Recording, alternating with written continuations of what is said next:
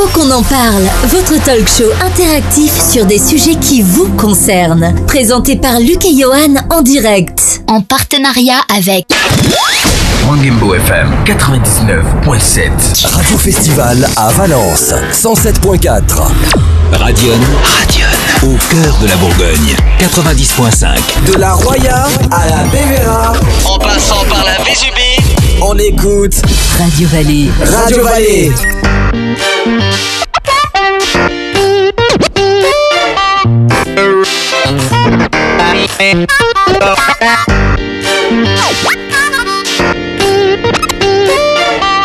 Oh.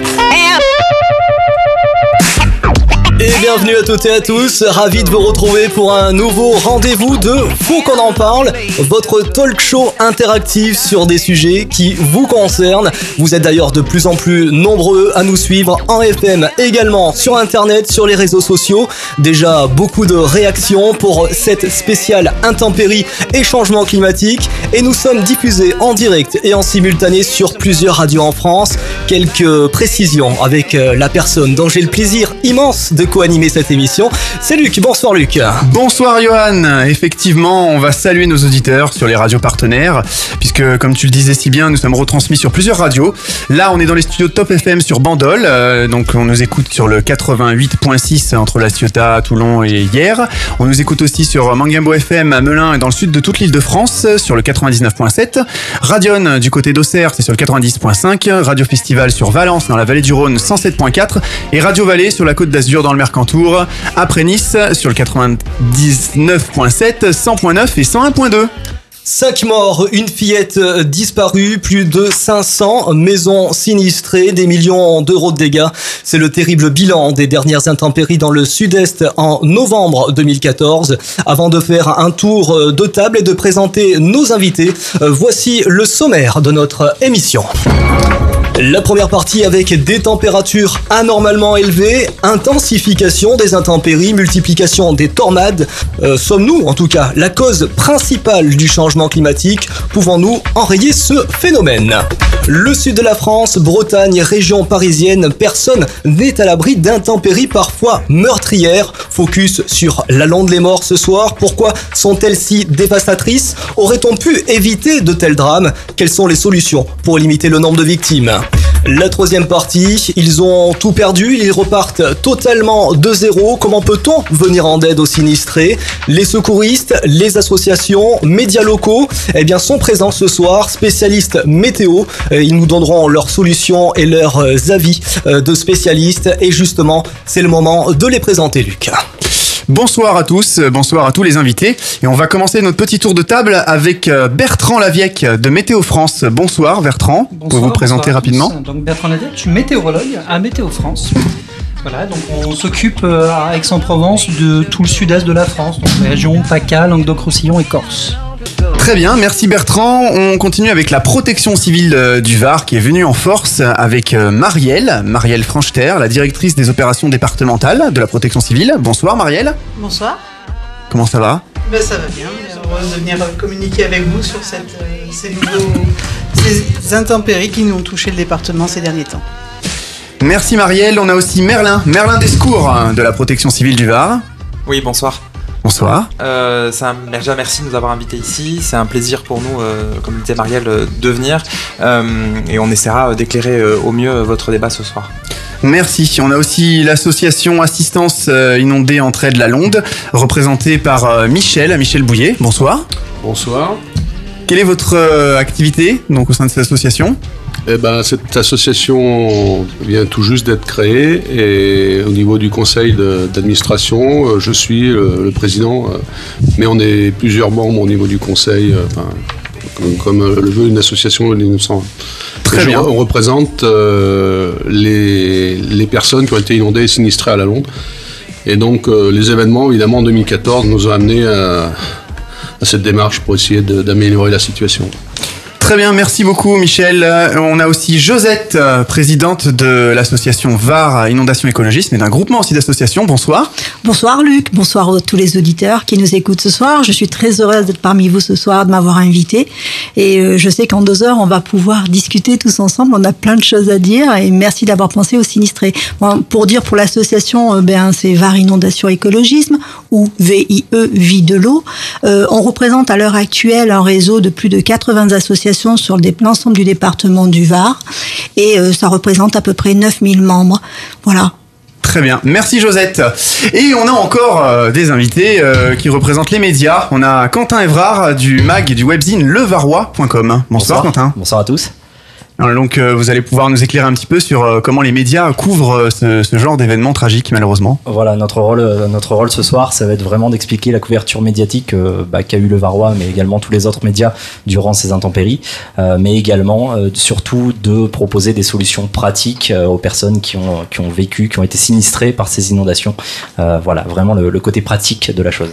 Première partie sur le changement climatique. La première partie, faut qu'on en parle, c'est euh, votre émission et nous sommes partis à votre rencontre à la Londe les Morts, très exactement. On vous écoute. Puis le réchauffement climatique, certainement, parce que regardez la température qu'il fait aujourd'hui. Est-ce normal? On peut penser aussi que c'est à l'activité humaine, mais je pense que la France euh, s'est engagée euh, dans les accords euh, pour, euh, pour réduire. Maintenant, c'est au niveau mondial, hein. notamment la Chine. hein. La Chine changera jamais. L'eau de mer est chaude. Alors les, les- les nuages pompent l'eau de mer. Et l'eau de mer, elle a la, la température. Ça y fait énormément, ça. C'est pas fini. ce- Et quand il pleut longtemps, et c'est un peu le problème de réchauffement climatique, c'est que maintenant on va avoir des orages qui, au lieu de durer 20 minutes comme j'ai toujours connu depuis que je suis là, ça dure euh, un jour, deux jours, dix jours, euh, pratiquement tout le mois de novembre comme on a connu. Un orage, au lieu de durer 20 minutes, il a duré 6-8 heures. Il est tombé cette journée-là l'équivalent de deux mois de pluie. Euh, Eh mais l'année bien 2014 sûr, a été l'année la Et plus chaude puis les années d'avant sûrement aussi, et puis les siècles d'avant aussi. Et seulement il n'y avait jamais de journalistes pour en parler. Je veux dire, les- des tsunamis, il y en a eu, il y en a eu des- depuis des, des siècles, mais seulement euh, il n'y avait personne pour en parler parce que les, les pauvres ils sont restés sous l'eau. Il va y avoir On une conférence à la fin de l'année, là en décembre, une conférence sur le climat à Paris. Si c'est quelques dirigeants d'État qui prennent des décisions, euh, après on sait euh, ce que valent les promesses d'un chef d'État. Après, il faut on est quand même 10 milliards à consommer, à polluer. Complètement, on n'a jamais eu un temps comme à aujourd'hui, euh, au mois de janvier. Non, non, non. Tout se dérègle. En septembre, euh, de septembre à novembre, on a eu de l'eau, de l'eau, de l'eau, qu'auparavant on n'avait pas dans le sud, ça c'est clair. La mer est de plus en plus chaude. Plus en plus chaude, euh, beaucoup plus de vent, c'est voilà, on n'a pas le, le climat qu'on devrait avoir. Bon, écoutez, moi je pense, j'opterais plus pour la thèse climatique du réchauffement, puisque bon, l'urbanisation à outrance, on l'a vécu quand même déjà depuis plus de 30 ans, et en 30 ans, nous n'avons jamais eu d'inondation à ce point-là. Pour vous, le réchauffement climatique, c'est incontestable. Moi, je pense. Lié à l'activité humaine L'activité humaine, industrielle, peut-être. C'est quand même à la base le facteur très certainement du réchauffement qui fait qu'il y a ces orages. Voilà. Parce que les orages, ce n'est pas le, ce n'est pas l'urbanisation qui crée l'orage. Ah non. Eh bien oui, on va démarrer avec euh, quelques chiffres assez exceptionnels, voire historiques, euh, Luc, euh, et on, va dans un instant euh, en parler avec Bertrand Laviec de Météo France. Effectivement, Johan, le bilan des dernières années en France, hein, euh, mais c'est un constat assez général. L'année euh, la plus chaude jamais enregistrée est l'année dernière, l'année 2014, depuis euh, 1900. Euh, en effet, euh, plus 1,2 degré de par rapport à la normale, ce qui est quand même euh, assez énorme et remarquable. Les jours de gel ont été exceptionnellement peu nombreux en 2014, battant même des records de rareté sur Paris, Lyon, Besançon, a relevé Météo France. La capitale a connu sa première gelée effectivement récemment. Ça faisait quand même euh, depuis plus d'un an, le 13 décembre 2013, qu'il n'y avait pas eu de gelée sur Paris. C'est le record du plus petit nombre de gelées annuelles depuis 1870, donc depuis que la station météo de Paris-Montsouris livre, livre ses données.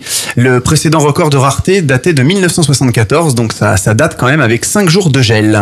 Alors après les températures, un autre phénomène assez inquiétant, c'est le nombre de tornades. C'est assez impressionnant, surtout en 2010. hein. Oui, Johan, on a, on a recensé de plus en plus de tornades, depuis 2010 plutôt, Euh, plus de 50 tornades, hein, c'est très difficile de, de de les référencer. Pour n'en citer quelques-unes euh, donc qui ont lieu un peu dans, dans nos zones de diffusion de l'émission, entre autres dans le Var, il y en a beaucoup. Le 30 mars 2010 euh, du côté d'hier, le 20 novembre 2010 au Pradet, le 9 juillet 2011 à Riant, le 1er septembre 2011 sur Draguignan, 25 octobre 2011 du côté de Sanary-sur-Mer, pas très loin de chez nous, le 14 octobre 2012 à la Croix-Valmer, du côté des Bouches-du-Rhône, rappelez-vous euh, de cette tornade du côté de Plan de Campagne au Plaine Mirabeau le 14 octobre 2012. Pour nos auditeurs en région parisienne, Seine-et-Marne et Sud-Île-de-France, euh, il y a eu deux tornades depuis 2010, le 29 mars 2010 à Blaine, le 12 juillet 2010 à Grève-le-Chapitre, et en Bourgogne aussi, là-bas on nous écoute sur Auxerre. C'est, il y a eu une tornade qui a été référencée le 19 juin 2013 du côté des Trochets. Vous avez été témoin d'un phénomène euh, exceptionnel. N'hésitez pas à nous joindre sur le standard au 04 89 81 45 45. Alors je pense que l'homme a également une part de responsabilité hein, euh, assez importante, notamment dans les rejets de CO2. Et il semblerait euh, qu'il y en ait de plus en plus, Lucas. Et oui, Johan, un bien triste record. Tous les ans, ce record est malheureusement battu. C'est le record d'émissions de CO2 dans le monde. Chaque année qui passe, ça augmente. En 2013, la combustion des ressources fossiles, donc tout ce qui est pétrole, gaz, charbon et les cimenteries, ont émis 36 milliards de tonnes de CO2. C'est une hausse de 2,3% quand même, ce qui est énorme euh, par rapport à l'année précédente. Autre phénomène aussi euh, dont on parle euh, à la marge, qu'on parle quand même, hein, mais qui compte énormément, c'est la déforestation. Ça a conduit à 3,3 milliards de tonnes de CO2 supplémentaires, donc ça fait presque 40 milliards de tonnes quand même de CO2 euh, qui ont été émis en 2013 et rejetés dans l'atmosphère.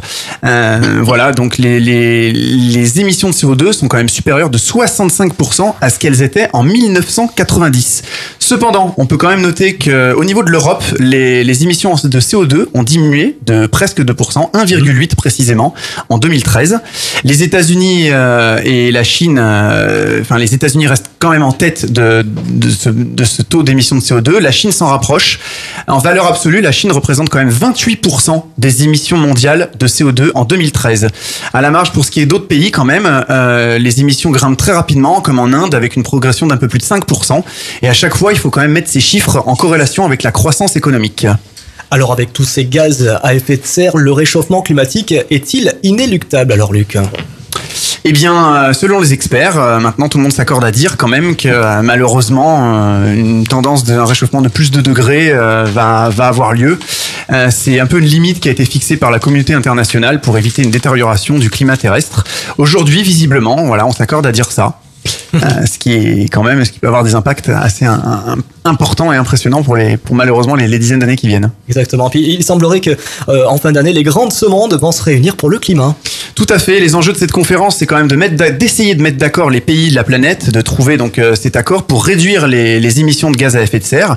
Il faudrait quand même que la Chine et les États-Unis signent cet accord, mais il risque d'être quand même très très contraignant. Il se trouve quand même que, enfin, il est à noter quand même qu'il y a très longtemps, faut savoir qu'il y a un peu plus de 500-600 millions d'années, les taux de, supérie- de CO2 étaient 5 fois plus supérieurs qu'aujourd'hui. Euh, Petite euh, comparaison, dans les années 40, on était à 300 parties par million de, de CO2. Aujourd'hui, on a dépassé les 400 parties par million. c'est énorme. Alors Luc, c'est un constat quand même assez alarmant, il faut le souligner. Alors Bertrand Laviec, météorologue à Météo France, le réchauffement climatique global existe-t-il vraiment? 2014 a été l'année la plus chaude dans le Var, mais elle a été aussi l'année la plus chaude en France, en Europe et dans le monde. Donc c'est un phénomène qui est global. Donc quand on dit qu'il y a eu 1,2 degré de plus que la normale, il faut voir un petit peu ce que ça veut dire la normale. La normale, c'est la moyenne sur 30 ans. Quand on parle de normale en météo, c'est ça que ça veut dire, une moyenne sur 30 ans. La moyenne du globe en température tout au long de l'année, c'est à peu près 15 degrés. Voilà. Alors que là, on n'était pas vers 15 degrés, on était à 16,2 degrés. Donc c'est juste pour vous donner un ordre d'idée. Alors maintenant, il faut être clair. Le changement climatique est dû à l'homme, uniquement à l'homme, ce n'est pas naturel, ça ne peut pas être naturel, ça ne correspond à aucun cycle géologique. J'entends des trucs avec des cycles de la Lune, des éruptions solaires, les ailes... Non, le changement climatique est lié à l'homme, uniquement à l'homme, ce n'est pas naturel. Ceci étant dit, on, part sur plusieurs scénarios, plusieurs scénarios. En fait, le réchauffement climatique, le changement climatique, on mieux parler de changement que réchauffement, je viendrai après, le changement climatique, c'est que d'ici 2100, on va avoir une augmentation globale des températures entre 2 et 6 degrés. Ça a l'air flou comme ça, entre 2 et 6 degrés, mais c'est selon les, ce qu'on choisit, nous, en tant que citoyens, au niveau global. La conférence de Paris a une importance extrême là-dessus. C'est quel scénario on va choisir pour nous et nos enfants? Est-ce qu'on va sur du réduction vers une augmentation de nos émissions à effet de serre? Mais il n'y a pas que le CO2, il y a d'autres choses qui rentrent en jeu.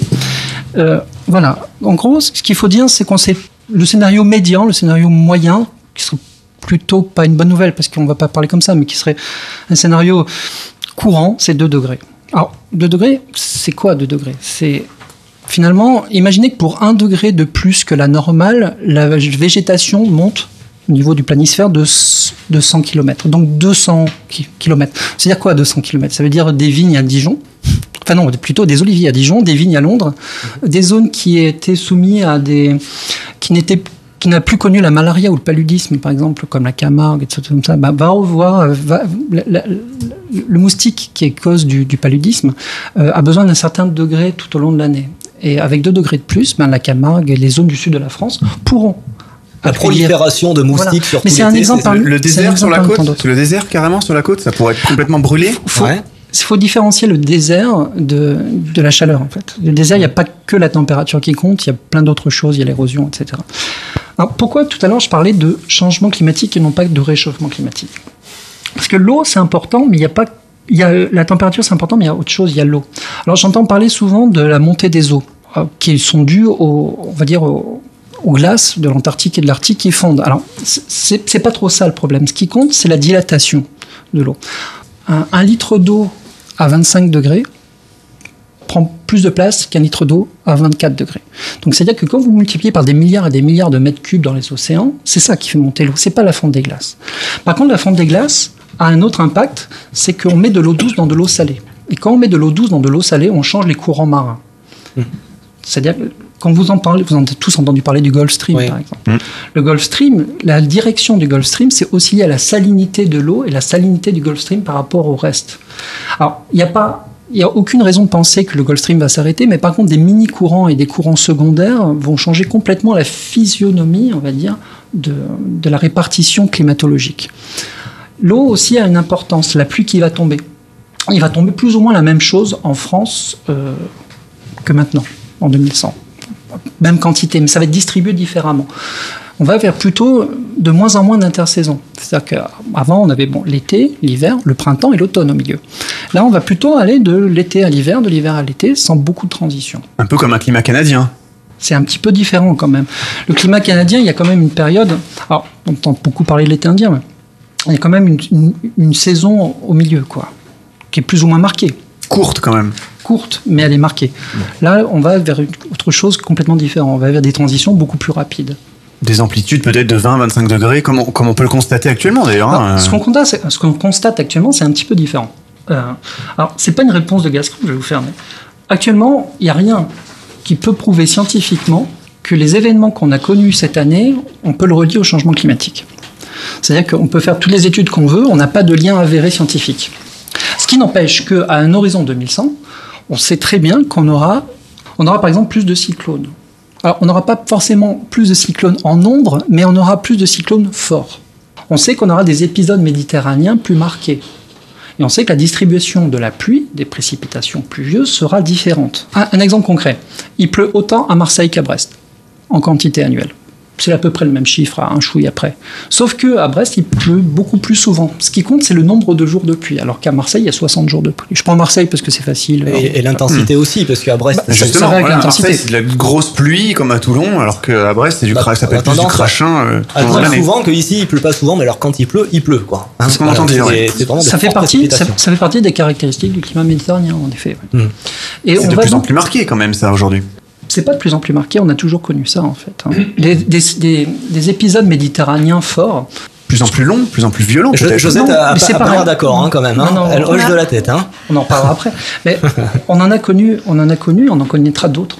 On aura des années, dans les années qui viennent, on aura des années avec des étés plus chauds, des étés plus froids, des hivers plus chauds, des hivers plus froids, des étés plus vieux, des étés sympas. Voilà, ça, c'est pas, mais la tendance est à la hausse au niveau des températures. Et au niveau des événements extrêmes, des épisodes méditerranéens, il n'y en a pas plus qu'avant. Il y a eu des années où il y en a eu plus que cette année. Là, on en a une quinzaine à peu près dans le sud de la France, parce que là, là on vous avez parlé tout à l'heure en donnant deux, deux, ou trois épisodes dans le Var. Mais finalement, si on reprend, si on prend tout le sud de la France, c'est-à-dire tout ce qui est la France méditerranéenne, c'est là où il y a les épisodes méditerranéens, hein, c'est pas bien son nom, il y en a une quinzaine.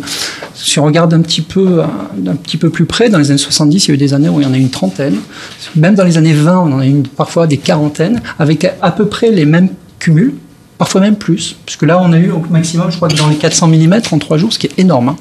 C'est 400 litres d'eau par mètre carré, c'est des tonnes et des tonnes d'eau. Quand on écoute les gens, on a une gagné en 2010, hein, 400 mm d'eau. En, en 3 heures. En 3 heures, alors que là c'est en 3 jours. Mais c'est un peu pareil. Mais si vous prenez à la fin du, 20, du 19e siècle, euh, vers Perpignan, il est tombé 900 mm en 3 jours. Et, et là, on ne parlait pas de changement climatique à l'époque.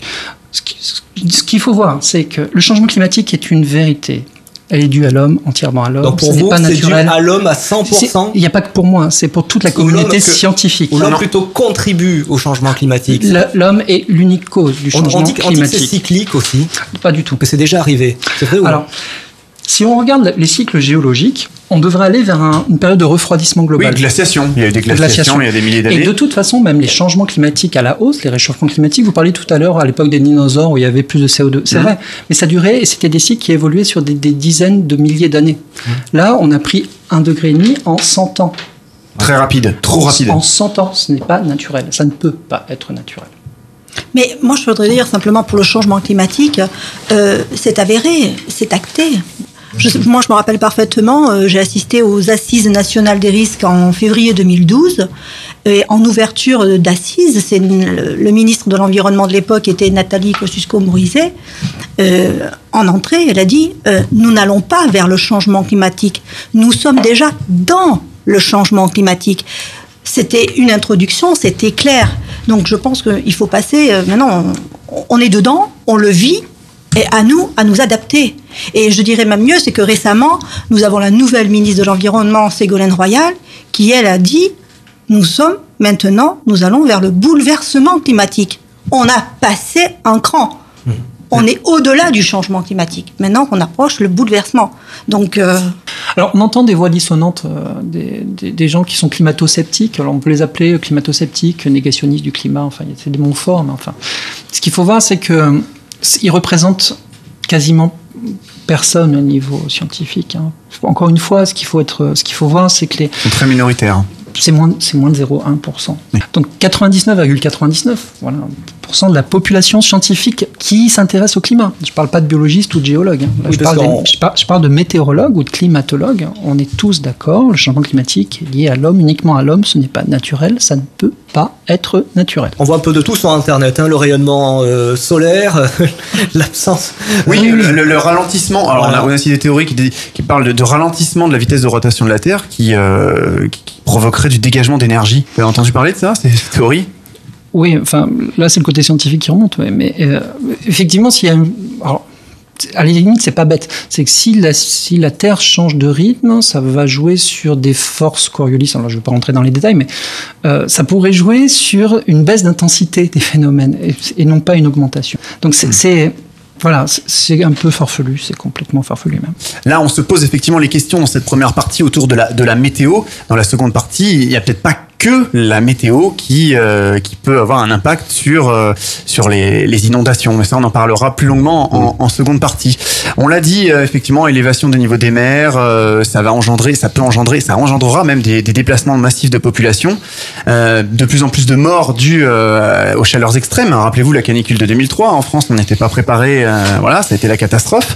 Famine liée aux sécheresses, les agricultures menacées, les maladies en expansion, comme, comme l'a dit Monsieur Lavec tout à l'heure, les cyclones plus intense, plus fort, euh, pénurie d'eau, et oui c'est paradoxal, mais assèchement, pénurie d'eau, euh, disparition d'espèces animales, perte de la biodiversité, enfin, c'est, un tableau assez effrayant quand même. Hein. Alors nous, à notre niveau, comment on peut enrayer ce phénomène Bertrand? Il va y avoir donc cette euh, grande conférence sur le climat. Est-ce que aujourd'hui, effectivement, c'est trop bien avancé, on ne peut plus revenir en arrière, ou est-ce qu'on peut essayer de changer les choses? Ce qu'il faut voir, c'est que la, la Terre, la planète Terre, est une machine c'est une machine qui roule bien, qui est bien rodée, mais qui a une inertie forte. C'est-à-dire que même si aujourd'hui, si demain, on arrête tous de- de- d'en- d'envoyer du CO2. C'est-à-dire on retourne à l'âge de pierre tous. Du méthane. Quoi qu'il arrive, de toute façon, la Terre va, chauffer- va, comment- va continuer à se réchauffer jusqu'à, alors beaucoup moins que les 2 degrés, on est plutôt dans un petit peu moins d'un degré, mais elle va continuer à se réchauffer. Donc, ce qu'il faut, c'est limiter et rester sur le scénario le plus optimiste, c'est-à-dire en limitant ces émissions de gaz à effet de serre. Donc ça veut dire une prise de conscience déjà. Je trouve aberrant qu'en 2015, on doive encore expliquer dans un média à la radio que le changement climatique n'est pas lié à l'homme et que ça peut être un cycle euh, bizarre de Il y a encore plein de gens qui en doutent, c'est ça qui est terrible. Il faut plus avoir de doute. Ce débat, il doit être derrière nous. Il faut déjà qu'on ait conscience. Ce que disait Joseph tout à l'heure, c'est ça. C'est, il faut avoir conscience que le changement climatique, déjà, on est dedans. Et c'est lié à l'homme. Il n'y a plus de doute possible, il n'y a plus de discours possible. Et après, avec cette prise de conscience, ben, c'est convaincre nos partenaires économiques, c'est convaincre la population des gestes simples, mais il faut que ce soit des gestes globaux. Voilà. Mais il faudra discuter. Il faut discuter tous ensemble, et c'est ce qu'on va essayer de faire à Paris en fin d'année. Des réactions sur euh, Facebook Oui, sur il y a eu pas mal de commentaires. Effectivement, on a Robert Marie qui, euh, bah, qui lui propose de changer les modes de production, changer, change, pourquoi pas changer les horaires de travail, changer les modes de déplacement, les modes de production d'énergie renouvelable, les développer de plus en plus, euh, la production de véhicules à propulsion électrique. Alors après, ça, ça engendre d'autres problématiques dont on a déjà débattu dans une émission précédente. De développer les points de recharge pour ces véhicules, protéger nos forêts, les points de récupération des matériaux recyclables, tout un tas de choses. Bon, il y a- il y a des, des idées, des pistes. Disait euh, Bertrand Laviec quand même tout à l'heure, les, températures se réchauffent trop vite sur les, di- les dizaines de dernières années, donc il faut vraiment enrayer la machine. C'est quand même une situation paradoxale, puisque on dirait que le temps des, politiques, on va dire, ne s'écoule pas à la même vitesse. Alors pour la Terre, 10 ans, 20 ans, c'est très peu. Mais par contre, il y a l'urgence à agir dans les, dans les dizaines d'années, les années même à venir. Et par contre, les politiques dans le monde bah, traînent. Voyons, on, on- on a l'impression, en fait, à l'échelle humaine, déjà, que nous, ça traîne. On prévoit une conférence là, à la fin de l'année. Pourquoi attendre un an? Enfin, je sais pas. Euh, bon, peut-être que la Terre, c'est pas grave. euh, 10, 20, 30, 40 ans. Vous en pensez quoi, monsieur Laviec, de tout ça? C'est com- c'est compliqué de mettre tous les pays du monde autour d'une table avec tous les décideurs. Ça se fait pas en une semaine ou en, un mois. Il, faut, il y a beaucoup de choses derrière en diplomatie. Euh, il faut, ait- il faut trouver un accord à minima. Donc il faut d'abord voir un petit peu, euh, enfin au maxima du minima. hein. Il faut essayer d'arriver au plus loin possible. Ce qui, ce faut, encore une fois, ce qu'il faut voir, c'est qu'il faut une adhésion complète. Il faut une prise de conscience globale à l'échelle du globe. Et il faut trouver des solutions tous ensemble. Dans le sud de la France, on entend de plus en plus parler aussi de, de tornades, de, de mini-tornades euh, dans, dans le nord. Euh, Il y a du vent de plus en plus violent aussi en Alors- région parisienne, qui n'y Alors, avait pas avant. je- de je- plus en plus de tempêtes. Je, je vais être clair. Une mini tornade, ça n'existe pas. Alors ça, c'est du jargon, j'entends partout. C'est une tornade, qu'elle soit petite ou grande, c'est ça Ma boulangère en parle, une mini tornade. Non, ça n'existe pas. Ça n'existe pas les mini tornades. Après des tornades, c'est pas parce qu'il y a des dégâts et un gros coup de vent que c'est forcément une tornade. Il peut y avoir très bien un gros coup de vent sur un nuage d'orage, cumulonimbus, ça s'appelle un nuage d'orage. On peut très bien avoir un gros coup de vent sans qu'il y ait de tornade. Tout à l'heure, j'ai entendu parler d'une cinquantaine. En fait, il y en a beaucoup, beaucoup plus. Euh, elles sont petites par rapport à ce qu'on peut voir aux États-Unis. hein. Donc, il y a, il y a un chercheur japonais qui s'appelle Fujita qui a, qui a mis en place une, une échelle, une échelle de Fujita. Donc, ça va de 1 à 5. Donc 1, c'est la petite tornade, jusqu'à 5, c'est le c'est Twister, hein, vous voyez le, le cinéma. Donc aux États-Unis, ils ont souvent des forces 4 à 5.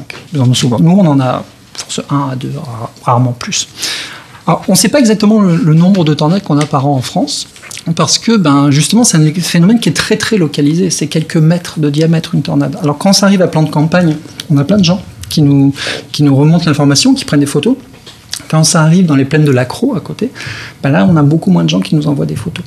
Ce qu'on sait, c'est qu'on en a plusieurs dizaines par an en France. Donc les 50 en 10 ans, on est largement au-delà. Après, il ne faut pas confondre les tornades et les trombes. Les tornades, c'est sur Terre, les trombes, c'est ce qu'on voit au-dessus de la mer. C'est beaucoup, on a beaucoup plus souvent des trombes. C'est plus facile. Le mécanisme de formation est plus là, à la simple. limite, il n'y a, personne, à part peut-être, j'espère, malheureusement, un bateau qui passe par là. Et, et même récemment, le mois dernier, on, on a eu une photo à Sanary avec trois trombes sur la même photo. Hmm. Ce qui était très joli d'ailleurs. hein. C'est c'est un beau phénomène et c'est très très éphémère. Ça dure quelques secondes. merci, euh, merci Bertrand. Alors peut-être qu'on a cette, euh, cette sensation justement euh, de multiplication d'intempéries, alors qu'en fait on vient d'entendre euh, à l'instant, c'est pas quelque chose de, de nouveau et ça s'est passé et ça se passera euh, une fois de plus. Peut-être que justement avec euh, les médias, peut-être qu'on médiatise un petit peu plus euh, ces, ces événements, donc on a une impression ben, de multiplication d'in- d'intempéries.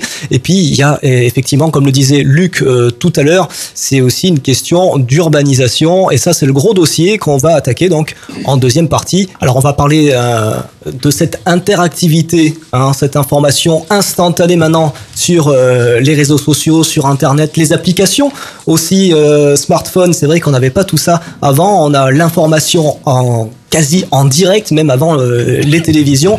Et nous avons un représentant ce soir, c'est Quentin Evrard de levarois.com. Salut Quentin.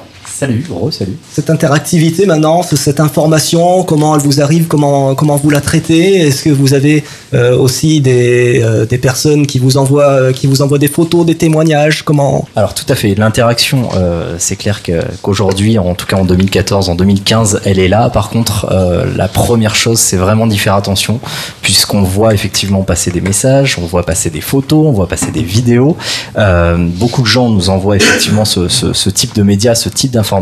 Par contre, il faut vraiment faire attention à ce qu'on reçoit, en tout cas en tant que média, et, euh, même, je dirais, c'est un peu la responsabilité de chacun, puisque beaucoup de monde partage euh, des photos, des vidéos. Tiens, c'est impressionnant. Euh, tiens, il y a eu une, mini tornade, on disait tout à l'heure, alors que ça n'existe pas. Bref, beaucoup d'informations. Par contre, elle est jamais vérifiée cette information, et c'est là le gros danger, puisque bah, c'est de là que, démarrent les rumeurs finalement. On l'a vu encore malheureusement avec avec le, le type d'événement qu'on a qu'on a vécu il y a, il y a quelques jours, hein, ces événements dramatiques qui, qui n'ont aucun lien euh, avec la météo. Mais euh, la, la rumeur, en tout cas via les réseaux sociaux, circule à une vitesse folle. Les gens partagent, les gens veulent faire faire vivre finalement euh, ce qu'ils ont vu euh, à leur famille, à leurs amis, etc. Mais ce n'est pas eux qui ont pris euh, cette photo, ce n'est pas eux qui ont pris cette vidéo. Ils l'ont vu passer quelque part, ils se sont dit tiens waouh c'est impressionnant, donc on la diffuse. Il faut vraiment faire attention à ce à ce type d'informations, à ce type de médias qui sont euh, qui sont très euh, très dangereux. En tout cas, euh, on a la protection euh, la protection civile, on a les, les, les pompiers, on a la gendarmerie, on a la préfecture. tout le monde est connecté maintenant sur sur ces fameux réseaux. Si demain ils voient une, information tomber comme quoi quelqu'un, euh, admettons, a disparu, euh, quelqu'un s'est fait emporter, etc., ils vont dépêcher des, secours sur place, des moyens, euh, alors que si cette information est fausse, au final, tous ces moyens ont été déplacés pour rien.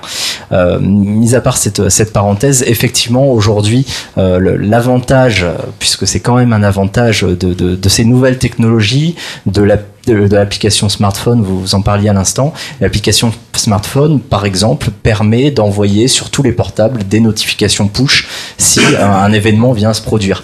Euh, je vous disais tout à l'heure euh, qu'on allait surtout parler d'in- d'informations pratiques. Euh, en, tout cas, chez, le Varois, quand on a couvert ces événements, le but c'était pas d'afficher une, photo, une photo, je vais dire dramatique, impressionnante, mais plutôt de dire que voilà, l'autoroute à hier a été fermée. Ne vous rendez pas sur cette zone, tout est fermé, tout est bouché. Euh, préférez des, des déviations. Très bien. On va en, parler euh, plus précisément tout à l'heure et notamment dans la troisième partie où on parlera euh, protection civile, on parlera des associations et, et des médias. Alors quand on est allé du côté de la Landémort et qu'on a discuté euh, avec ces Londais et ces Londaises, on a eu pas mal de réactions euh, vis-à-vis des, euh, des médias. Euh, notamment, voilà, euh, on a vu débarquer, on va les citer, c'est pas grave, BFM TV, euh, iTélé, les journaux, euh, etc. Et on n'avait pas tellement l'impression qu'ils euh, s'occupaient de nous, on n'avait pas tellement l'impression qu'ils cherchaient vraiment les véritables causes de ces inondations, mais que, que plutôt ils étaient là plutôt à la recherche d'un scoop, à la recherche de la belle photo, de la vidéo. Euh, Qu'est-ce que vous en pensez, tout ça, de cette forme de journalisme un petit peu décevante Bah, c'est un peu du journalisme voyeur. Hein. Euh, euh, non, je m'y suis pas risqué pour avoir vécu personnellement les, les inondations de, de janvier dernier. En tout cas, une, une amie les a vécues, donc euh, j'ai pu euh, j'ai pu assister à ça et assister vraiment aux, aux dégâts euh, une fois sur place, aider au nettoyage, voir le, le bouleversement que ça a provoqué, le choc, euh, parce que c'est c'est quand même un choc hein, pour tous ces gens. Il faut il faut vraiment avoir ça en tête. Euh, à titre perso, en tout cas, je n'ai pas réussi et je n'ai pas eu envie non plus de faire euh, des, des, photos de ces gens en train de, de, nettoyer leur jardin, en train de nettoyer leur, leur chez eux, euh, plein de boue, etc. Toutes ces images, bien évidemment, on les a, on les a vues, revues dans les, dans les JT, dans les journaux, etc. Euh, après, encore une fois, c'est- la question de qu'est-ce que les gens veulent, veulent vraiment voir Est-ce qu'il faut leur donner ce qu'ils veulent voir ce qu'ils veulent, euh, ce qu'ils veulent entendre, ce qu'ils veulent. euh, Voilà, c'est de la vidéo, c'est des photos. On est dans une ère qui est qui est qui est très euh, très numérique finalement, donc des photos parlent beaucoup plus. Euh, si faites le test sur un sur un réseau social, postez euh, une explication de, Météo France qui va faire une cinquantaine de lignes et postez une photo. Et ben je suis désolé, mais la photo va être partagée des centaines, voire des milliers, des dizaines de milliers de fois, alors que l'information de Météo France, qui pourtant euh, aura une véritable valeur informative, euh, ne sera que très peu diffusée. Et c'est là où on a un problème aujourd'hui avec avec les médias, c'est que le sensationnel fait souvent défaut, en tout cas à l'information. Ouais, et c'est souvent déformé aussi des fois, c'est ça le, le- Également. Alors la Londe les Morts a été touchée euh, deux fois en seulement un an. Euh, on va en parler dans quelques secondes dans cette seconde partie. On va marquer une pause et puis on revient avec euh, tous nos invités. Donc faut qu'on en parle. Cette émission est interactive. Commentez et réagissez en direct sur Facebook et Twitter. Top FM, faut qu'on en parle. Ou passez à l'antenne en composant le 04 89 81 45 45. This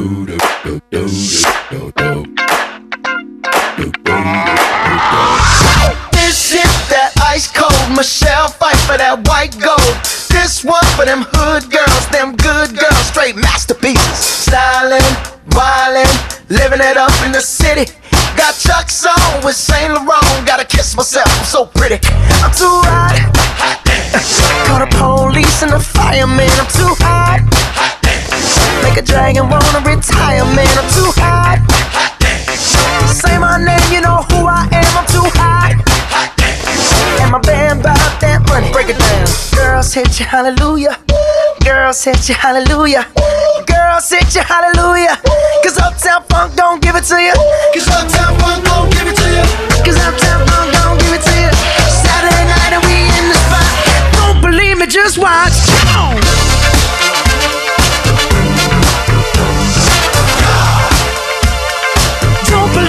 Just watch.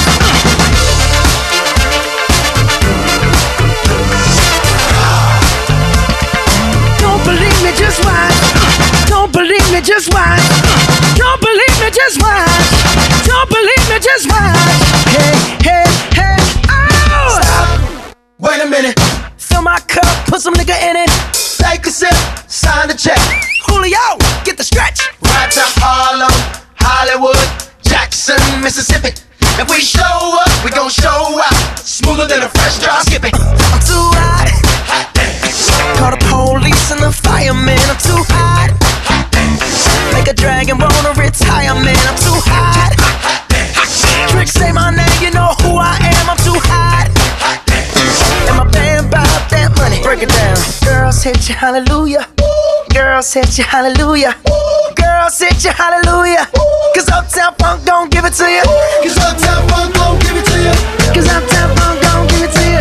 Saturday night and we in the spot. Don't believe me, just watch.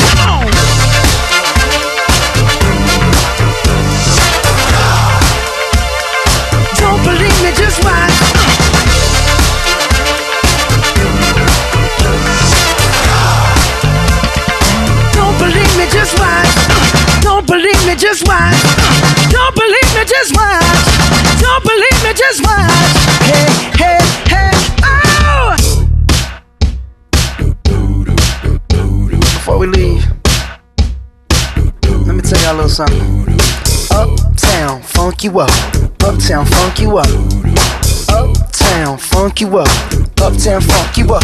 Come on, jump on it. If you sunset and flown it, if you freak dead and own it, don't brag about it. Come show me. Come on, dance, jump on it. If you sunset and flown it, well it's Saturday night and we in the spot. Don't believe me, just watch.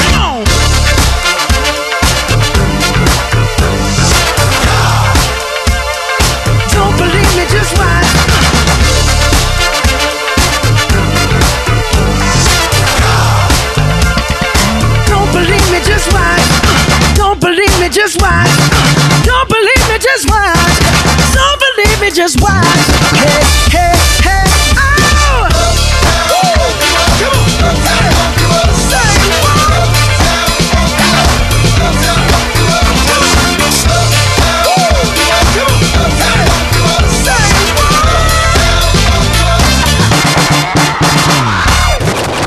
Cette émission est interactive. Commentez et réagissez en direct sur Facebook et Twitter. Top FM, faut qu'on en parle. Ou passez à l'antenne en composant le 04 89 81 45 45. Faut qu'on en parle, votre talk show interactif sur des sujets qui vous concernent. Présenté par Luc et Johan en direct. En partenariat avec Mangembo FM 99.7. Radio Festival à Valence 107.4. Radion. Radion. Au cœur de la Bourgogne 90.5. De la Roya à la Bévéra. En passant par la Vésubie. On écoute Radio Vallée. Radio Vallée. Et on va attaquer une grosse partie de cette euh, émission, édition spéciale intempérie dans le sud-est. Cette émission est interactive, n'hésitez pas à nous joindre par téléphone au 04 89 81 45 45 pour intervenir, pour réagir. La Londe les Morts a été touchée eh bien, trois fois euh, en seulement un an, des précipitations exceptionnelles, quatre décès, une fillette disparue. Aurait-on pu éviter ce lourd bilan? Nous avons découvert des choses assez surprenantes en nous rendant sur place. Nous allons en débattre avec nos invités euh, que Luc va nous représenter. On refait un petit tour de table. euh, re- rebonsoir tout le monde. Donc Bertrand. Rebonsoir. Rebonsoir, Bertrand Lavec de Météo France qu'on a longuement entendu dans la première partie. Bonsoir. Josette. Rebonsoir. Rebonsoir, qui va longuement intervenir dans cette seconde partie, je pense. Mais avec plaisir.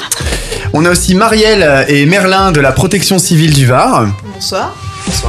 Et Michel, Michel euh, de l'association euh, Assistance Inondée Entraide de la Londe. Oui, bonsoir. Alors beaucoup de réactions hein, lors de notre euh, passage à la Londe.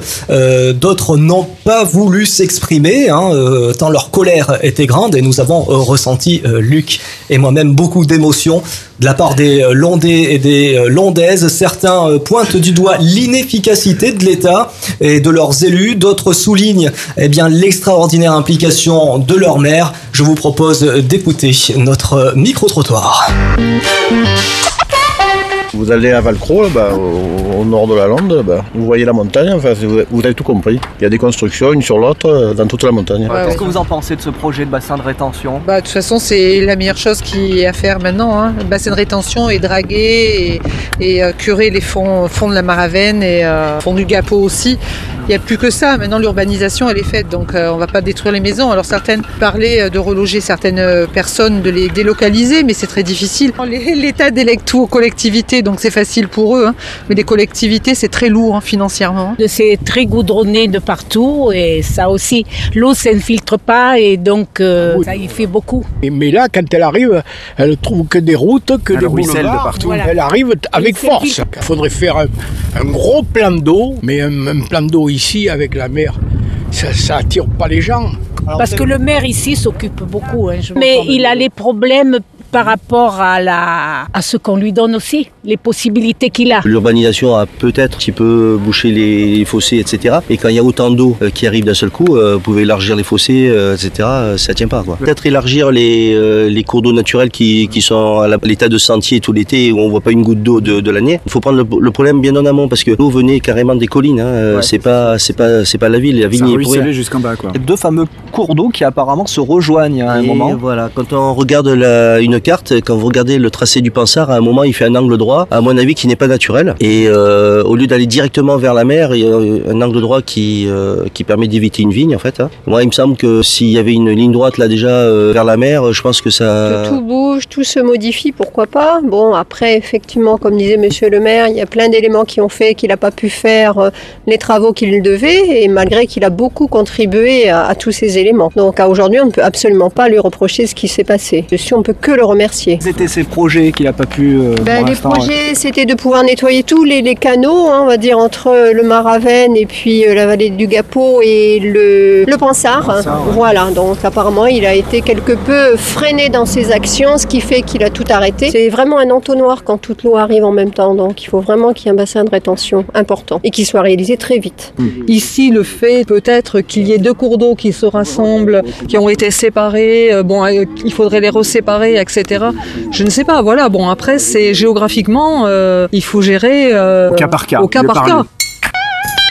Alors nous allons tenter ce soir d'apporter un élargissement avec nos invités sur de nombreuses interrogations soulevées par les habitants de la Londe et des alentours. Mais juste avant, on va refaire un petit focus météo rapidement, mais sur le Var, Luc. Et oui, puisque Johan, euh, ces quelques chiffres dans le Var vont refléter les chiffres euh, nationaux. hein. C'est toujours l'année la plus chaude, forcément. Les jours de, la- gel très rares dans le Var.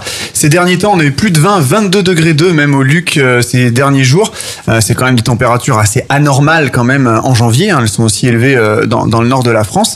C'est certes l'année la plus chaude de la dernière décennie, mais surtout la plus pluvieuse jamais relevée par Météo France dans le Var. Ah ouais, exactement. hein. Paradoxalement, on parle de température haute, euh, d'ensoleillement, surtout en ce moment, mais au mois de novembre, c'est le mois le plus pluvieux jamais enregistré.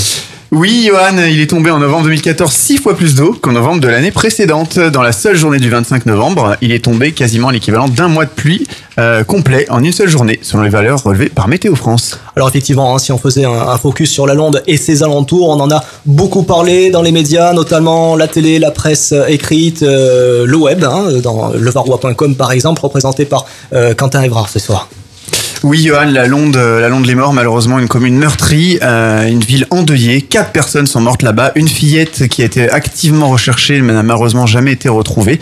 Il y a eu quand même plusieurs catastrophes en 10 mois, 19 janvier, 24 janvier 2014 et euh, 27 novembre 2014. Hormis les conséquences meurtrières qui sont tragiques, on trouve quand même tout un tas de forcément de, de dégâts. hein. Des, des villas qui sont sur le point de basculer, des maisons qui valaient 400, 500, 600 000 euros qui en valent aujourd'hui zéro. Il faut savoir que plus d'un tiers de la commune de la Londe a été inondée, plus de 500 maisons ont été sinistrées, des centaines de milliers d'euros de dégâts, jusqu'à 80 cm d'eau dans les rues, des torrents furieux, des inondations euh, jusqu'à jusqu'à 900 mètres de la mer. Alors avec des infos un peu sensationnelles comme ça, on a vu, euh, comme tu le disais tout à l'heure, des médias faire des scoops. Euh, c'est vrai qu'on se pose vraiment la question comment les médias traitent cette information. Tous les tous les Londais nous l'ont dit, hein, qu'on a interviewé. Ils voyaient les télés arriver comme ça, les pieds dans l'eau, histoire de, faire un petit peu de scoop. Vous aussi, d'ailleurs, hein, si, si vous avez été inondé, n'hésitez pas à nous contacter 04 89 81 45 45 04 89 80 45 45. On a des représentants ici d'associations euh, d'aide à l'inondation qui ont aussi euh, voilà côtoyé pas mal de monde euh, sinistré. Je pense que vous pouvez nous contacter et aussi sur les pages Facebook et sur notre site internet www.fautquonenparle.fr avec le hashtag aussi FQEP. Alors on se pose la question, est-ce que ce drame aurait-il pu être évité? On parle de plusieurs moyens, hein, comme par exemple les alertes météo, Vigicru, sont-elles assez, euh, assez efficaces? Je pense qu'on va poser la question soit à Josette, soit, soit à Bertrand, qui est peut-être mieux calé sur cette alerte météo. Les alertes vigilance, en fait, aussi bien météo que la Vigicru pour les, les inondations. Il faut savoir que alors, 90% des alertes vigilance sont, sont réalisées. 90%, c'est énorme. hein. Au niveau global, au niveau mondial, on est parmi le, top mondial des, alertes de vigilance. Donc, c'est pas 100%, c'est sûr, mais 90%, c'est vraiment bien. Donc, ça, c'est un premier point. Après, j'entends, dans, le- micro-trottoir que vous avez réalisé, j'entends des choses. Il faut se rendre compte de quoi on parle. Prenez 200 mm de pluie. C'est ce qui est tombé. On va même prendre 400 mm, c'est ce qui est tombé en 3 jours sur la Londe. Malheureusement, c'est énorme. hein. Mais 400 mm de pluie, c'est-à-dire 400 litres d'eau par mètre carré. Prenez un terrain de rugby. Un terrain de rugby, c'est 100 mètres sur 50. Ça fait 5000 mètres carrés.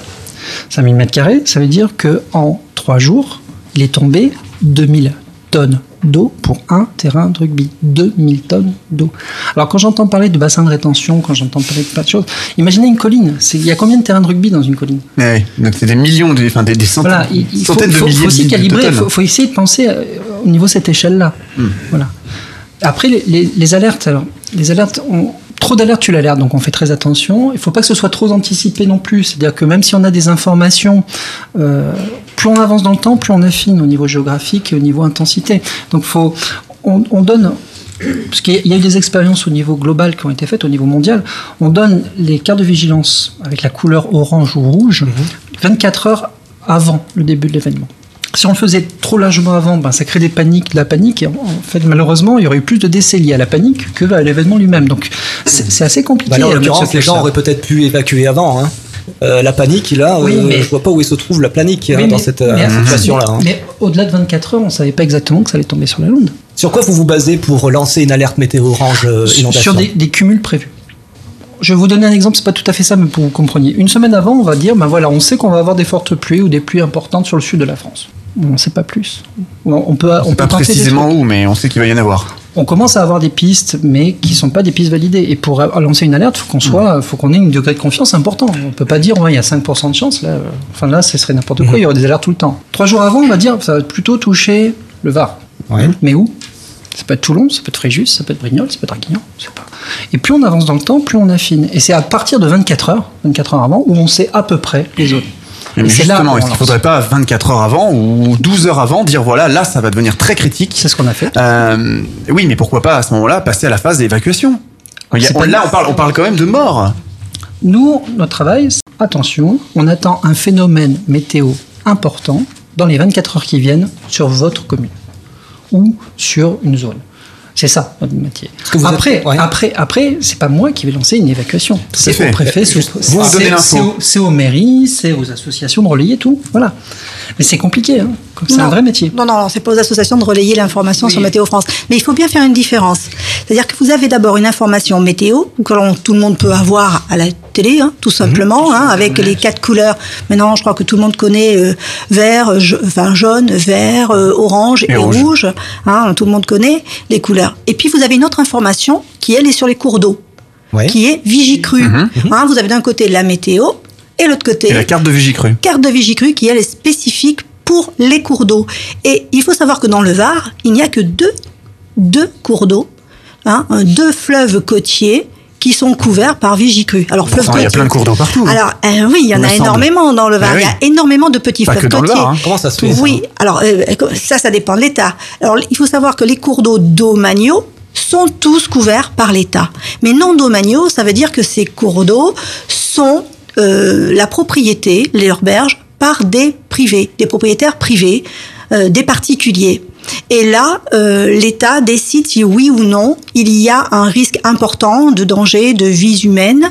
Et à ce moment-là, il décide oui ou non de mettre un système Vigicru. C'est-à-dire, ça va mettre des capteurs, Oui, des limnigraphes euh, à certains niveaux. Et la logique voudrait que ce soit l'ensemble du bassin versant de ce cours d'eau qui soit couvert de façon à ce qu'on ait une information, euh, on sait en temps réel, ce qui tombe en amont de ce bassin versant, de façon à savoir en aval ce qui va vraiment euh, arriver. Et on a sur le l'Argence, le bassin versant est entièrement couvert, et c'est la moitié du département du Var.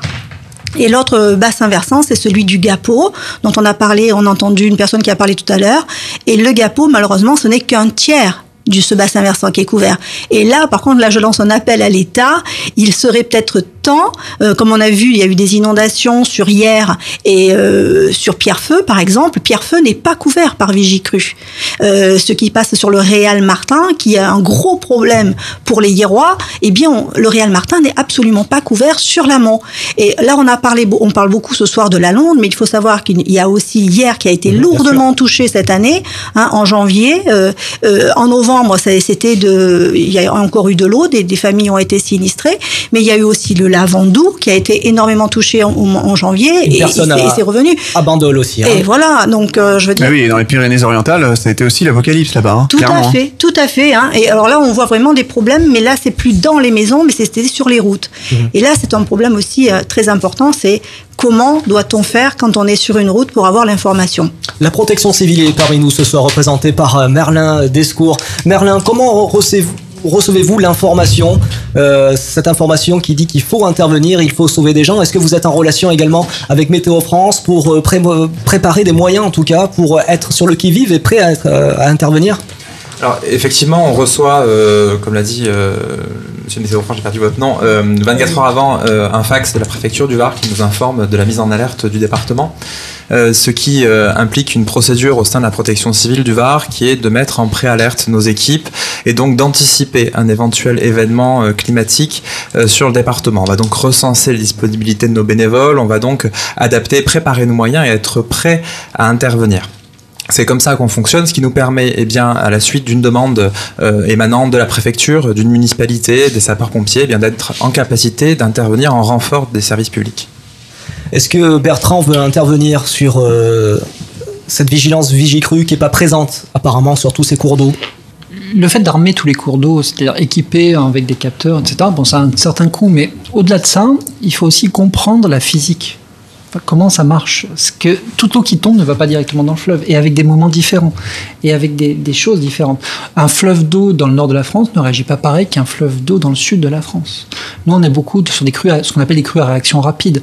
Pour les inondations de la Seine, par exemple Paris, c'est quand il a plu beaucoup en amont trois jours avant. Vous voyez, on n'est pas du tout dans le même degré. Donc il faut aussi comprendre ça, et ça prend du temps. Alors, si vous voulez réagir, hein, vous êtes de, de la Londe ou des alentours, évidemment, de hier, Bandol, 04 euh, 89 81 45 45, euh, n'hésitez pas. Alors là, on va dire que c'est pas pareil, le Pansard. Hein, ces deux cours d'eau et, et la Maravenne, ça descend apparemment euh, du euh, Valcro, hein, c'est bien ça. Donc ça prend de la vitesse et ça descend des montagnes, ce qui n'est pas le cas d'autres fleuves. Donc c'est surtout là qu'il faut mettre la vigilance et des capteurs, Bertrand. Non, ça serait, très- ça serait tellement simple. Euh, Il ne faut pas mettre ça qu'au niveau des montagnes. Ça marche de partout. Ça dépend. Il y, a des, il y a des bassins de rétention qui sont plus forts. Il y a des bassins versants qui sont beaucoup plus importants dans certains endroits. Ça dépend. de ça ne dépend pas que de la géographie, mais ça dépend aussi de certaines données comme le débit. Enfin bon, je ne vais pas rentrer dans le temps de réaction aussi. C'est surtout ça qui est important. Tu as Le temps de réaction sur un bassin versant. Parce qu'on a des, des bassins versants qui sont petits. Euh, le, le c'est 12 km. Donc, euh, entre le moment où euh, il y a une charge en amont et le moment où ça arrive euh, tout en bas dans la ville, c'est très rapide. Donc, on ne peut pas mettre Vigicru partout. C'est ça qu'il faut savoir. Et, et d'où l'intérêt, certaines communes prennent euh, elles-mêmes des initiatives pour compléter. Et euh, par exemple, on a la commune de Hier qui a depuis de nombreuses années, d'ailleurs depuis euh, les années 2000, hein, je- il y a eu une grosse inondation, une grosse catastrophe en 1999 sur le Gapo. Et l'année suivante, la commune de Hier a été la seule sur le bassin versant du Gapo à mettre en place euh, le système qui s'appelait Antibia à l'époque et qui maintenant s'appelle Prédict. Donc ce sont des services privés.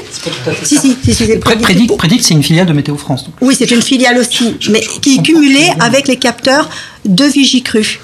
Et, euh, et après, il y a un système automatisé d'appels téléphoniques en masse qui fait que euh, sur hier, par exemple, il y a près d'un millier de personnes qui ont en instantané un message leur disant attention nous allons entrer en, en alerte de vigi enfin en système de vigilance ou euh, vous devez évacuer euh, c'est le niveau suivant Bon, il y a alors, un, Josette, deux ou trois le, le messages système actuel, est-ce qu'il faut le perfectionner? Est-ce qu'il faut l'améliorer? Qu'est-ce que Oui, il faut absolument améliorer ce système-là. Je vous dis déjà, sur, ne serait-ce que sur le bassin versant du Gapo, qui lui peut être, on, on peut mettre d'autres limnigraphes. Alors il faut savoir que euh, sur le Gapo, le système Vigicru n'existe que depuis 2000 septembre 2010, c'est-à-dire trois mois droit après Draguignan, la grande Oui. catastrophe de Draguignan. Donc euh, Très on voit- récent, ouais. voilà. hein, donc euh, et, et ça faisait nous, ça faisait presque plus de dix ans qu'on disait il faut absolument sur le Gapo qu'il y ait quelque chose.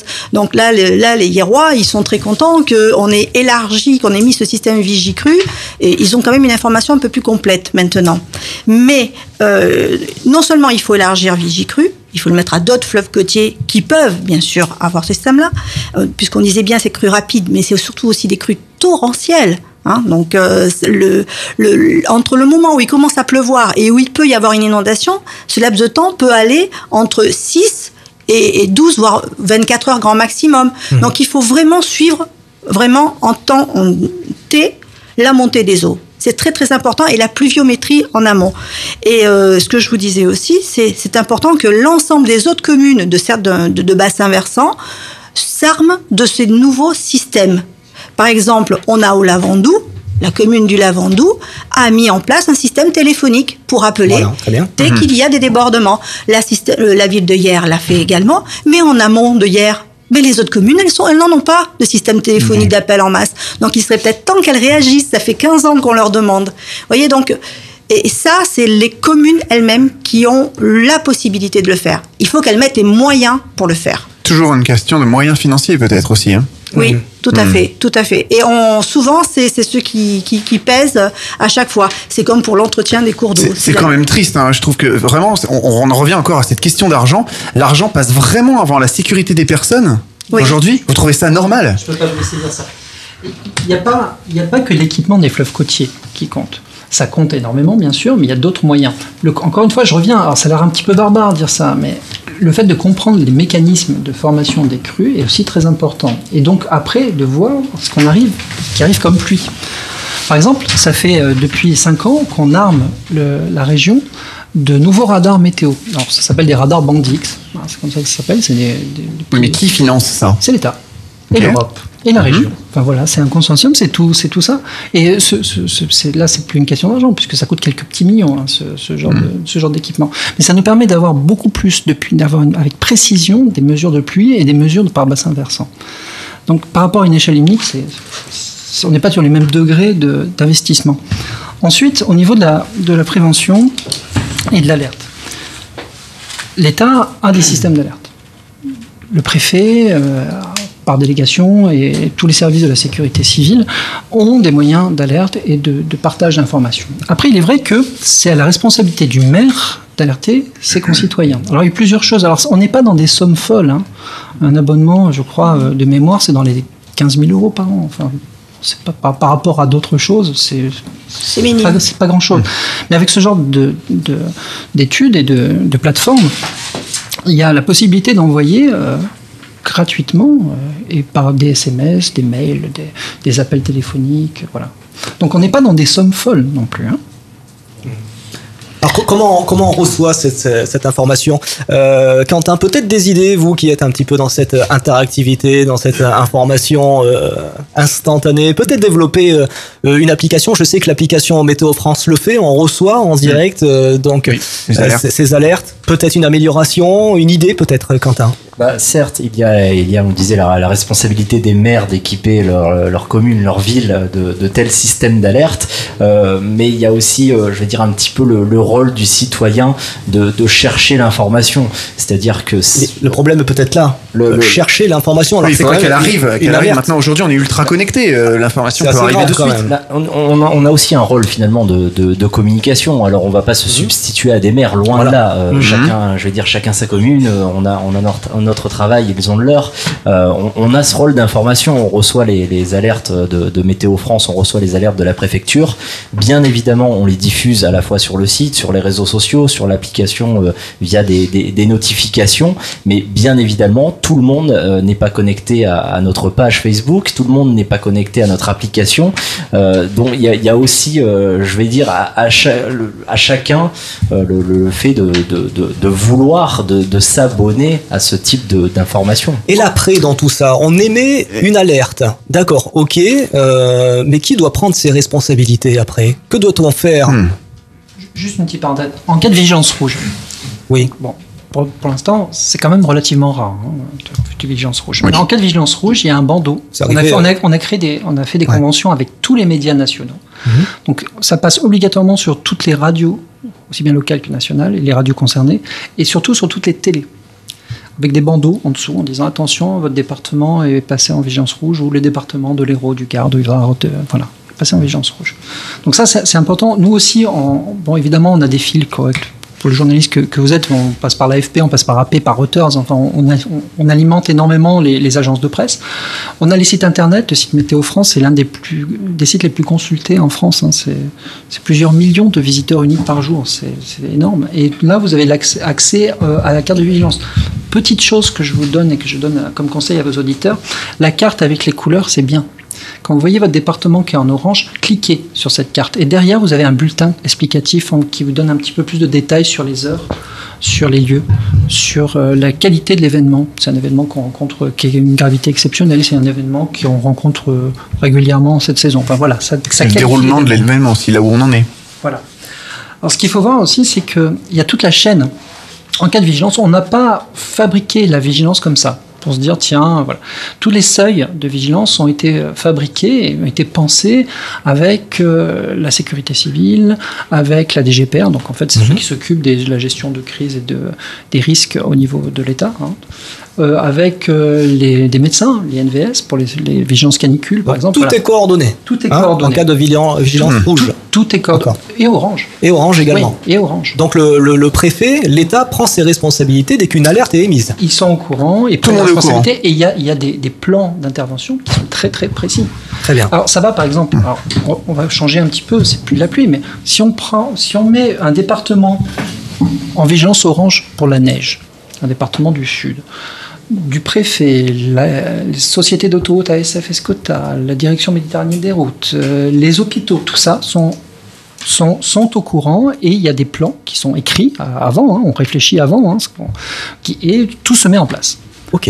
Et le plus vite possible. Ça marche plutôt bien en France. Ça marche plutôt même très très bien. Encore une fois, on fait partie des tops mondiaux là-dessus. hein. La protection civile peut en témoigner peut-être. hein. C'est une bonne nouvelle du coup. Oui, Oui, c'est plutôt une bonne nouvelle. Effectivement, euh, depuis euh, 2004 et la loi de modernisation de la sécurité civile, euh, le plan Orsec a changé de nom. Maintenant, on appelle ça l'organisation de la réponse de la sécurité civile, et euh, qui sont qui est décliné euh, en fonction des risques. Effectivement, euh, il y a des plans euh, neige, des plans euh, intempéries, Euh, mais surtout, ce qui a changé par cette loi-là, c'est que le citoyen est placé comme acteur de la sécurité civile et comme premier acteur de sa propre sécurité. Et là, je rejoins Quentin sur l'information, c'est qu'effectivement, euh, le citoyen euh, tout passe par, euh, par l'information, c'est être conscient des risques qu'il y a sur son territoire, le risque qu'il y a à l'endroit où on habite. Pour ça, les mairies disposent de 10 crimes, c'est des, des documents d'information sur les risques majeurs qui permettent euh, sur l'emplacement sur sa commune de connaître les risques majeurs auxquels on est, euh, on est euh, confronté, qu'ils soient technologiques ou naturels.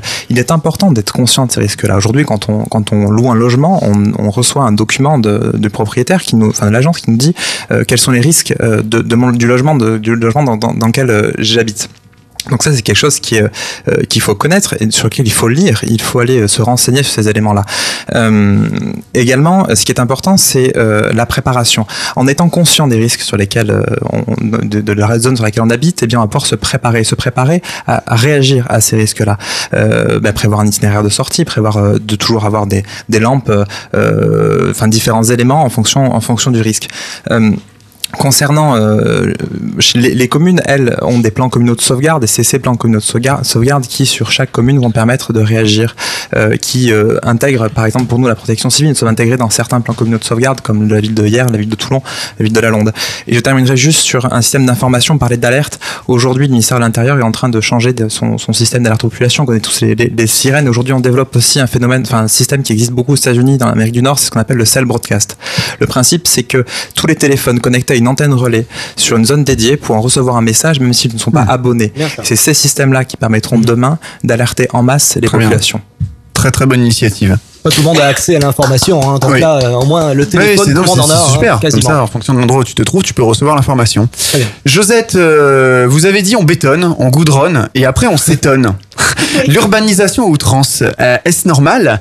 Euh, Est-ce vraiment peut-être pour embellir euh, et puis euh, éprouver peut-être du plaisir à développer sa ville? Ou vraiment pour euh, peut-être uniquement remplir les caisses d'impôts? Ah bah écoutez, c'est évident que pour un élu, euh, l'urbanisation, c'est justement remplir les caisses de la commune. C'est évident.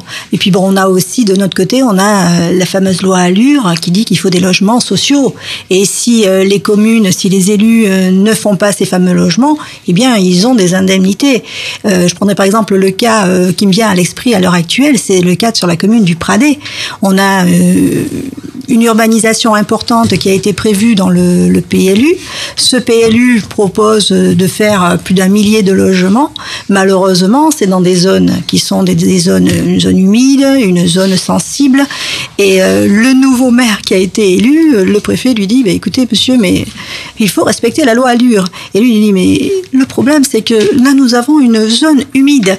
Et les logements qui sont prévus, moi, je peux pas les faire à l'heure actuelle parce que nous avons un gros problème. L'évacuation du ruissellement et des eaux pluviales ne se fait pas parce que ma, mes canalisations sont sous-dimensionnées et que ma commune est régulièrement sinistrée, régulièrement inondée. Qu'est-ce que je fais? Eh bien là, c'est le gros problème de l'urbanisation. Et vous voyez tout, tout le, le dilemme avec ces ruissellements urbains. On a le cas, euh, bon, à la Londe, bien sûr, on a eu euh, cet auditeur qui a parlé de Valcro. Donc euh, on voit bien que quand on fait de très forts lotissements, on imperméabilise les sols, on fait des routes. Bien évidemment, donc le goudron, l'eau ne, ne, ne passe pas, Eh oui. on imperméabilise les sols. Donc cette eau, faut bien qu'elle aille quelque part. Donc en général, elle va dans des fossés. Elle descend, elle va au point le plus bas. Elle Et descend, elle descend, elle descend, elle et va vers la mer. Et en général, elle va vers la mer. Mais si vos fossés ne sont pas entretenus, si euh, vous avez eu euh, la bonne idée de bétonner ces fossés, eh bien l'eau, elle va pas pénétrer dans le sol. Si vous avez eu aussi des logements et dans ces maisons ou ces immeubles, vous n'avez pas fait de, de puisard ou de système de récupération des eaux de pluie et que vous les envoyez dans les caniveaux, eh bien à un moment donné, si votre commune vous donnez des habitations, mais que vous de l'autre côté vous ne gérez pas vos eaux pluviales, eh bien ça crée des Ouais, inondations. donc en fait, faut trouver le bon curseur en fait euh, entre l'appât du gain de l'urbanisation intense et, euh, et les, les réalités du terrain. Pensez pas peut-être qu'il y aurait des autorisations de complaisance carrément, un peu de d'arrangement de PLU, de, de choses comme ça, voilà, pour encore profiter, pousser vers le gain? Ah mais écoutez, euh, Financier on voit on voit bien euh, nous dans, dans nos, associations, on voit bien qu'il y a des permis euh, qui ont été donnés, il faut le dire clairement, hein, dans des zones inondables. C'est pas pour rien qu'on a mis certaines communes, on a demandé des annulations de permis dans des zones rouges. hein, euh, Il y, a, il y a des communes qui, les- qui les ont fait. Donc euh, et à l'heure actuelle, il y a encore des permis dans des zones à risque. À l'heure actuelle. Pourquoi? Parce qu'il y a des plans de prévention des risques inondations qui sont obsolètes, qui sont trop vieux. Par exemple, je vais vous prendre des, celui de Toulon date de mille- des années avant 1980. Hein, C'était encore un, ce qu'on appelait un plan d'exposition au risque qui n'a jamais été refait et donc il a 40 ans. On prend le cas de la ville de Lagarde, euh, c'est la même chose, c'est les années 80. Euh, on prend euh, la ville de euh, Enfin, j'en ai, je pourrais vous en donner beaucoup d'exemples comme ça. Ouais, où les- partout pareil maintenant, Voilà. hein. Alors donc, euh, depuis, il y a eu des, nouvelles inondations, Mhm. mais on n'a pas tenu compte des nouvelles euh, hauteurs d'eau. Alors si vous aussi vous pensez que l'argent hein, euh, des impôts locaux devrait plutôt être investi dans l'entretien des berges, élargissement des cours d'eau, euh, et que finalement l'État ou la commune ne gère pas les priorités, vous pouvez en témoigner à l'antenne au 04 89 81 4 45 45. Mais par contre, ce que je voulais vous rajouter là-dessus, c'est qu'il y a quand même une proposition qui a quand même été faite par le sénateur Colomba, euh, qui est de, de, la, Figanière, hein, à côté de Draguignan. Euh, lors des, il a fait un très bon document dans lequel il a quand même proposé une loi qui s'appelle la loi GEMAPI, gestion euh, des milieux aquatiques, qui permet justement de trouver l'argent pour faire des travaux de prévention contre les inondations. Et euh, ça, on en, a, on en parle assez régulièrement. Et cette euh, loi, une fois votée, ben, elle permet tout simplement, les élus peuvent déjà commencer à la solliciter, mais malheureusement, euh, elle fait frémir parce que c'est une nouvelle taxe pour le citoyen, parce qu'elle va permettre euh, sur notre taxe d'habitation, eh bien, de ponctionner 40 euros par personne.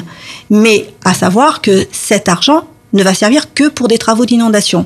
Le jour où c'est terminé, on n'a plus besoin de ponctionner. Et ça va de 0 à 40 euros, Ouais, attention. hein. Voilà. Et ça réglerait en même temps le fameux problème où les élus nous disent souvent, nous n'avons pas l'argent, nous ne savons pas où le trouver. Donc cette loi, la loi GEMAPI, pourrait répondre tout à fait à la question euh, actuellement. Oui, d'ailleurs, euh, en parlant d'argent public, euh, lors de notre micro-trottoir, nous avons pu euh, voir une belle capitainerie, en tout cas, hein, euh, à, la, à la Londe des Morts.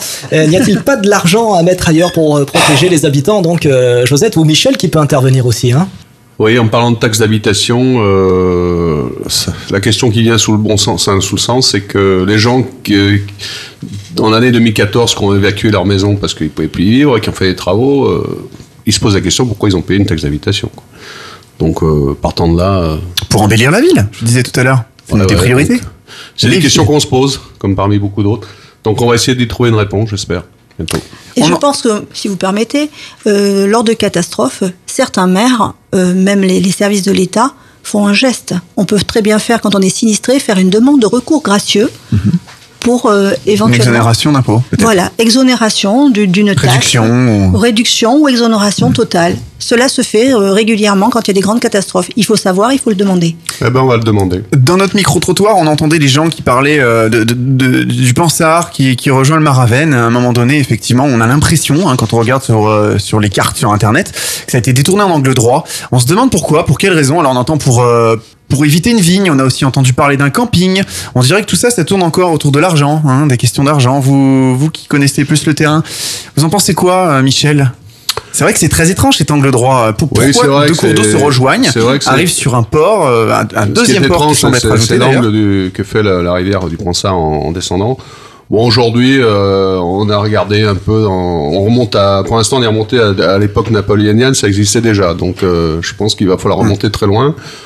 Bon, le bon sens voudrait effectivement que, que l'eau coule euh, en direction, enfin, je veux dire, en- on peut pas imaginer l'eau remonter la pente, enfin, ça s'est jamais vu. Non, mais ça rejoint un autre cours d'eau et ça, ça fait un engorgement. En plus, on Non, mais attendez, là on est dans le virage. hein, dans le virage. Donc là, effectivement, aujourd'hui à la Londe, le maire, monsieur le maire a prévu, enfin avec ses équipes et ses techniciens et ses bureaux d'études, de prévoir un, je dirais, pour l'instant c'est pas trop défini, j'en saurai peut-être plus dans quelques temps, mais un genre de déversoir. Donc ça, ça serait, je pense, euh, effectivement une, une excellente solution. Reste à savoir le, enfin, la problématique qui se pose autour de ce déversoir. Bon, ça, c'est un premier point, c'est dans le virage. Après, il y a l'après-virage. Alors là, à un moment donné, on cumule une confluence entre deux rivières, ça s'appelle le, le, Mar- le Maravenne et le Ponsard. Et là, il y a accumulation des, si j'ose dire, enfin, en temps de, avec des conditions météo très très défavorables, on se rend compte qu'on on devient hyper limite et on passe plus quoi. Mais alors, déborde. ça remonte déjà à l'époque napoléonienne. C'est quand même étrange parce que bien qu'il y ait déjà un port au bout de la Londe, euh, il semblerait quand même, en, quand même encore en consultant les images satellites, à l'embouchure du Maravenne, il y a un deuxième port avec des anneaux. On dirait que c'était un Mm. petit peu rajouté en dépit du bon sens. Là, ça a été complètement inondé, ça a été la- l'apocalypse. Est-ce que c'est pas encore pour des questions d'argent tout ça? Non, mais faut arrêter, faut arrêter Est-ce que l'argent, Michel- Michel, Si on va parler d'argent, on va- va pas avancer. Il faut, il faut quand même.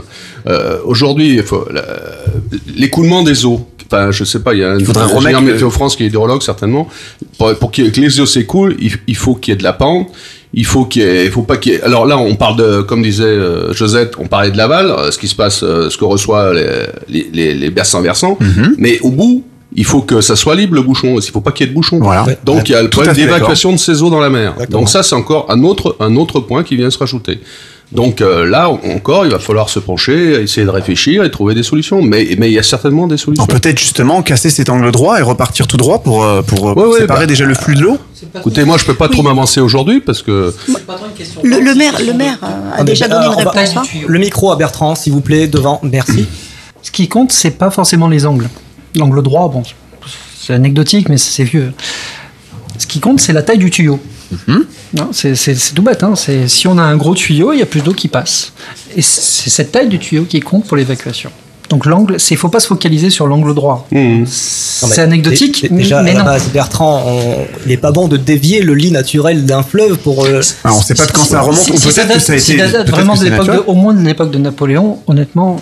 Oui, là, ça, ça remonte il y a très longtemps. Oui, il va falloir chercher. hein. Et, et la ville de la Londe n'était pas autant urbanisée. En hein, plus. Alors soit il faudrait peut-être pourquoi pas élargir, élargir pour avoir un Alors- tuyau plus gros, ou alors le, le faire tout, aller tout droit vers la mer? Alors, Luc, ce que je peux dire déjà, c'est que euh, lors d'un conseil municipal, je crois que c'était au mois de mars euh, de cette année, euh, le conseil municipal, il y a eu des propositions qui ont été faites à la Londa. Euh, moi, j'ai pu no- noter euh, qu'il a été fait une suggestion pour faire un chenal de, délestage, déjà, hein, dans la plaine du Bastidon, qu'il était aussi prévu de faire deux bassins de rétention, un sur Valcro, et, donc c'est-à-dire le Maravenne, en amont, et un autre sur le Ponsard. Donc déjà, deux bassins de rétention pour retenir un maximum euh, des eaux de, de ruissellement des, des collines. Puis il a été également euh, dit, toujours en début d'année, hein, euh, l'agrandissement du liminaire du Maravenne et du Pansard, c'est ce que a fait euh, la commune. Euh, elle faisait des travaux d'urgence, donc c'est ce qu'elle avait déjà fait. Et puis, euh, elle avait prévu de éventuellement l'envisager d'agrandir un canal qui était le canal, je crois que c'est des Boromètres, ça s'appelle. Euh, voilà. Et ça, c'était déjà même chiffré. Il y avait pour 5 millions 5 hors taxes. Donc, c'était quand même une somme assez colossale. Oui, donc des projets quand même d'envergure pour, Ah euh, oui. pour pas que tout ça se reproduise. Tout à fait. Et euh, donc, ce fameux canal de délestage, ce serait pour délester le Pansard qui, où- au moment où il fait sa boucle. Puisqu'il était envisagé éventuellement, euh, plutôt qu'il fasse sa boucle, d'essayer de trouver un chemin pour le faire aller tout droit. Mais ça, ce sont des choses qui ont été envisagées. Maintenant, est-ce qu'elles vont se réaliser Euh, Et est-ce que, bon, il y a déjà des travaux qui ont déjà été commencés. Et ça, on, on va aller Oui, vers il y a une grande réflexion déjà dessus. il y a une grande réflexion et il faut savoir que là, au mois de décembre, à la mi-décembre 2014, la commune de, de La Londe a acté aussi qu'elle souhaitait entrer dans une commission qui s'appelle la commission locale de l'eau du syndicat de rivière du bassin versant du GAPO. C'est-à-dire qu'elle va rejoindre là où il y a déjà des travaux, où il y a déjà 15 communes, eh bien elle va se rajouter et elle va exposer les travaux qu'elle veut faire et elle va venir travailler avec 15 autres communes. Et là, on a déjà des animateurs, on a déjà euh, des commissions inondations qui sont, qui sont en cours de création. Et là, euh, c'est fait. Donc, le préfet va ressortir, là, là, c'est tout, c'est tout récent hein, ce que je vous dis, puisque j'ai pas encore l'arrêté, mais euh, j'ai confirmation du directeur adjoint de, de la, des services de, euh, départementaux des territoires et de la mer. Un, un arrêté va sortir, comme quoi la, la commune de la Londres va rejoindre le bassin versant du Gapo. C'est fait. C'est dans ces jours. avancent. C'est Voilà. ça. Deux petites Très choses, bien. et puis d'ailleurs, on va le souligner, et beaucoup de personnes pendant ce micro-trottoir ont félicité l'investissement du maire euh, de la Londe. C'est quelqu'un de très présent, de très réactif, qui met les bottes quand il faut mettre les bottes, qui vient aider quand il faut aider. Donc ça, il faut le souligner aussi. On en parlera en troisième partie, On toute la faire, solidarité. hein. Voilà, bien sûr. Euh, concernant ce barrage, on en a parlé tout à l'heure un petit peu plus tôt dans la première partie et il me semble que Bertrand a émis quelques, quelques petits doutes sur euh, L'efficacité d'un barrage. Ouais, sur cette solution. Du bas. Alors, est-ce que Bassin c'est- pas, c'est pas une question de barrage, c'est juste une question de. Il faut bien le dimensionner. Encore une fois, hein, sur un terrain de rugby, 400 mm d'eau en 3 jours, ça revient à 2000 tonnes d'eau.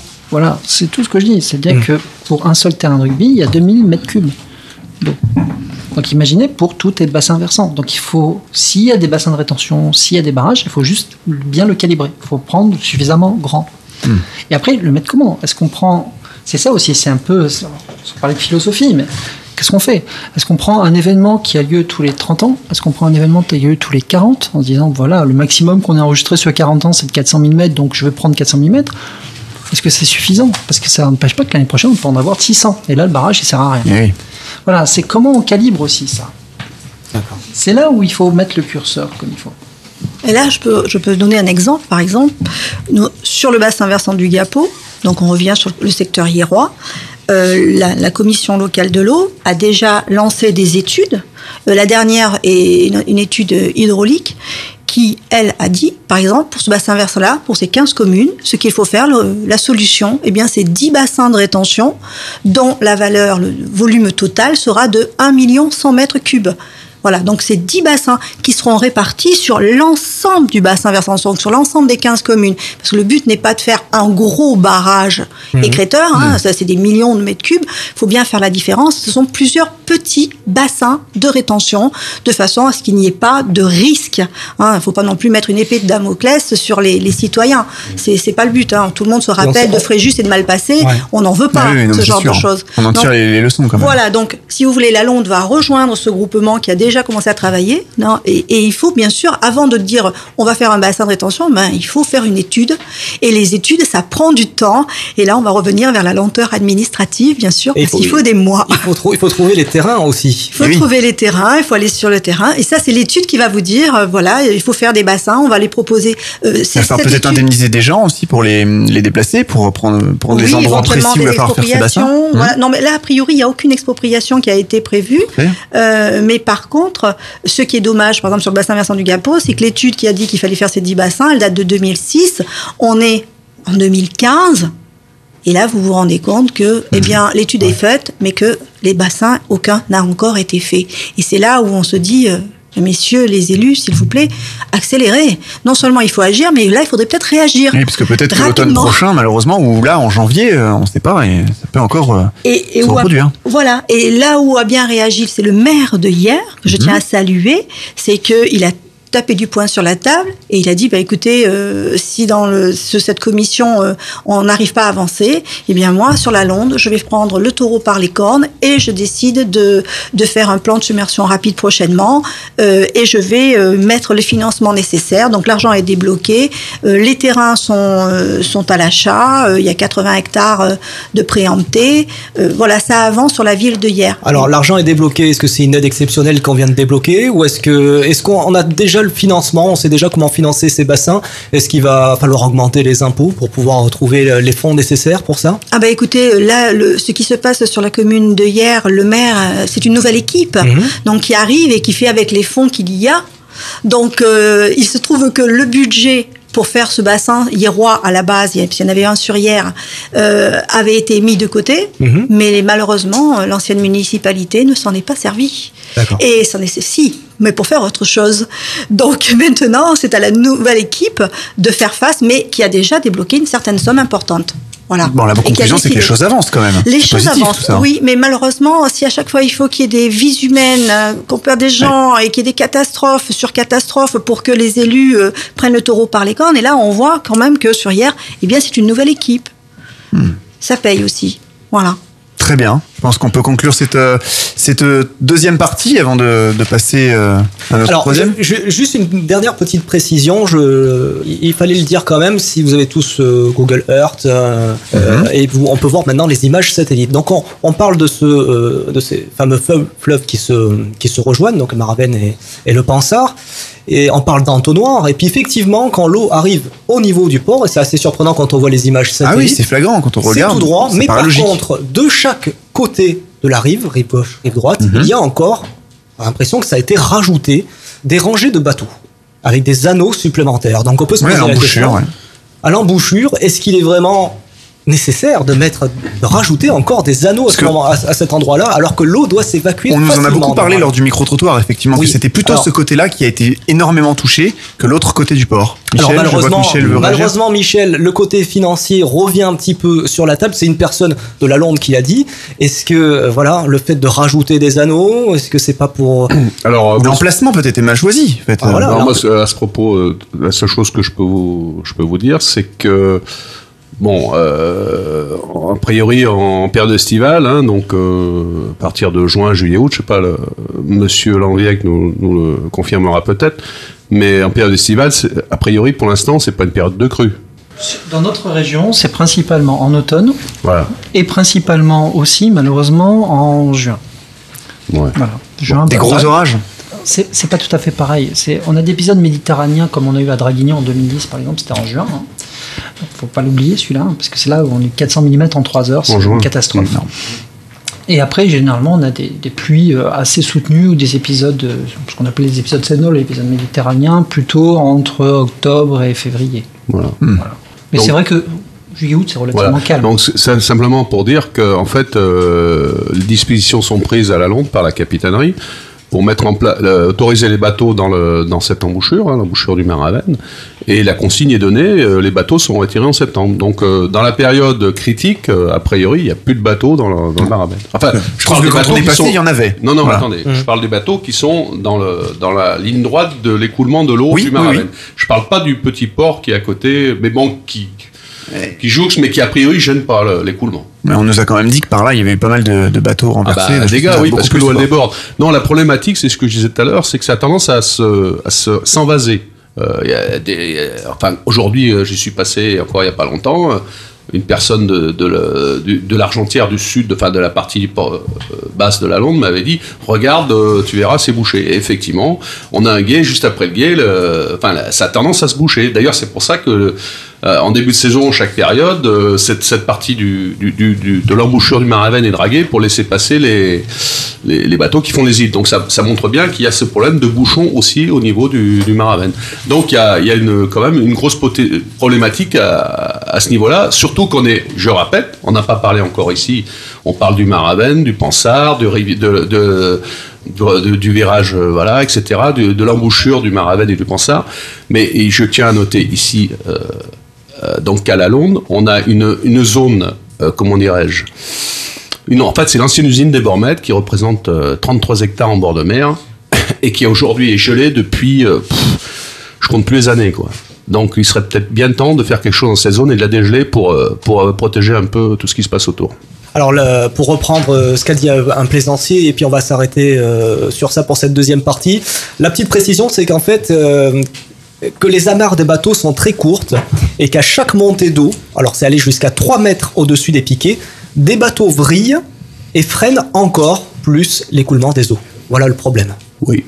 Sur hier aussi, hein, Oui. c'est exactement le même Oui, problème. on a fait vraiment un focus sur la Londe. Voilà, on a beaucoup je- entendu parler de la Londe des morts. Et je peux vous dire que sur hier, c'est exactement le même problème et que la municipalité a, fait un- une convention. Les propriétaires retirent leurs bateaux à partir du mois d'octobre, Mmh. euh, toute la période euh, hivernale. Mmh. Le seul souci, c'est la, la- la partie qui appartient à l'État qui est le côté maritime. Voilà, Mmh. c'est là où les bateaux ne sont pas retirés. Mais sinon, dans les cours d'eau, euh, si tout le monde lève euh, les bateaux, l'écoulement se fait parfaitement. hein. Très bien, et Alors, merci. Pour se relever d'une euh, telle épreuve, eh bien, Protection civile, médias ont été parmi euh, les premiers sur place. Euh, Luc, nous allons en parler dans quelques instants, et puis nous allons euh, marquer. Une très courte pause. On vous rappelle que vous nous écoutez sur Top FM le 88.6, sur Radion du côté d'Auxerre sur le 90.5 sur Mangabo FM 99.7 euh, en région parisienne, Radio Vallée dans le Mercantour aussi, et Radio Festival à Valence, euh, 04 89 81 45 45 si vous voulez réagir en direct.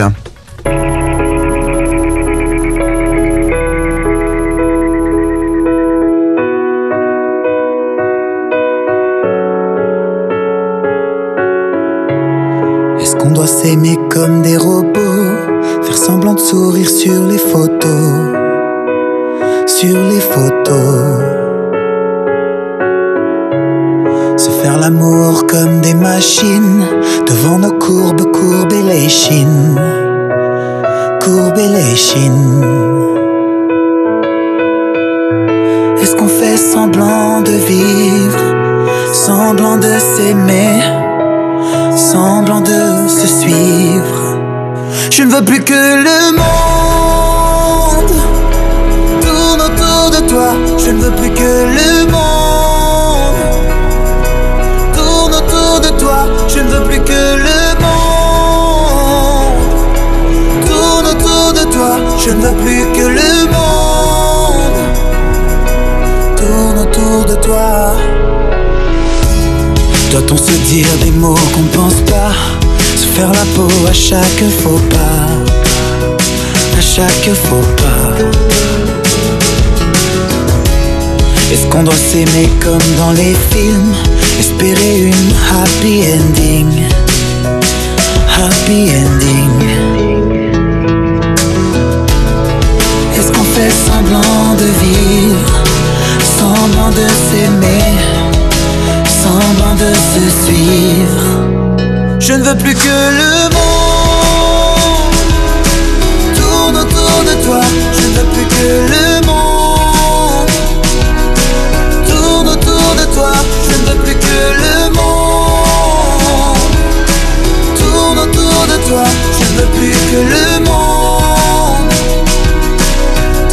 De toi.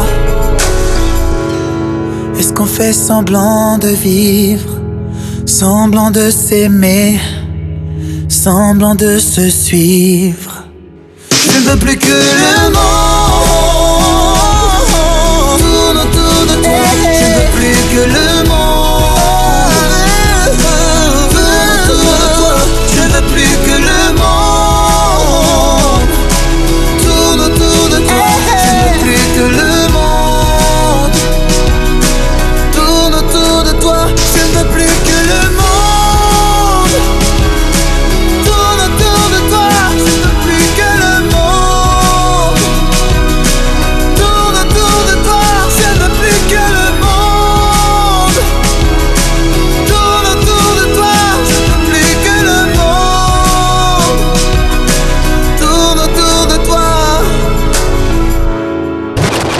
Cette émission est interactive.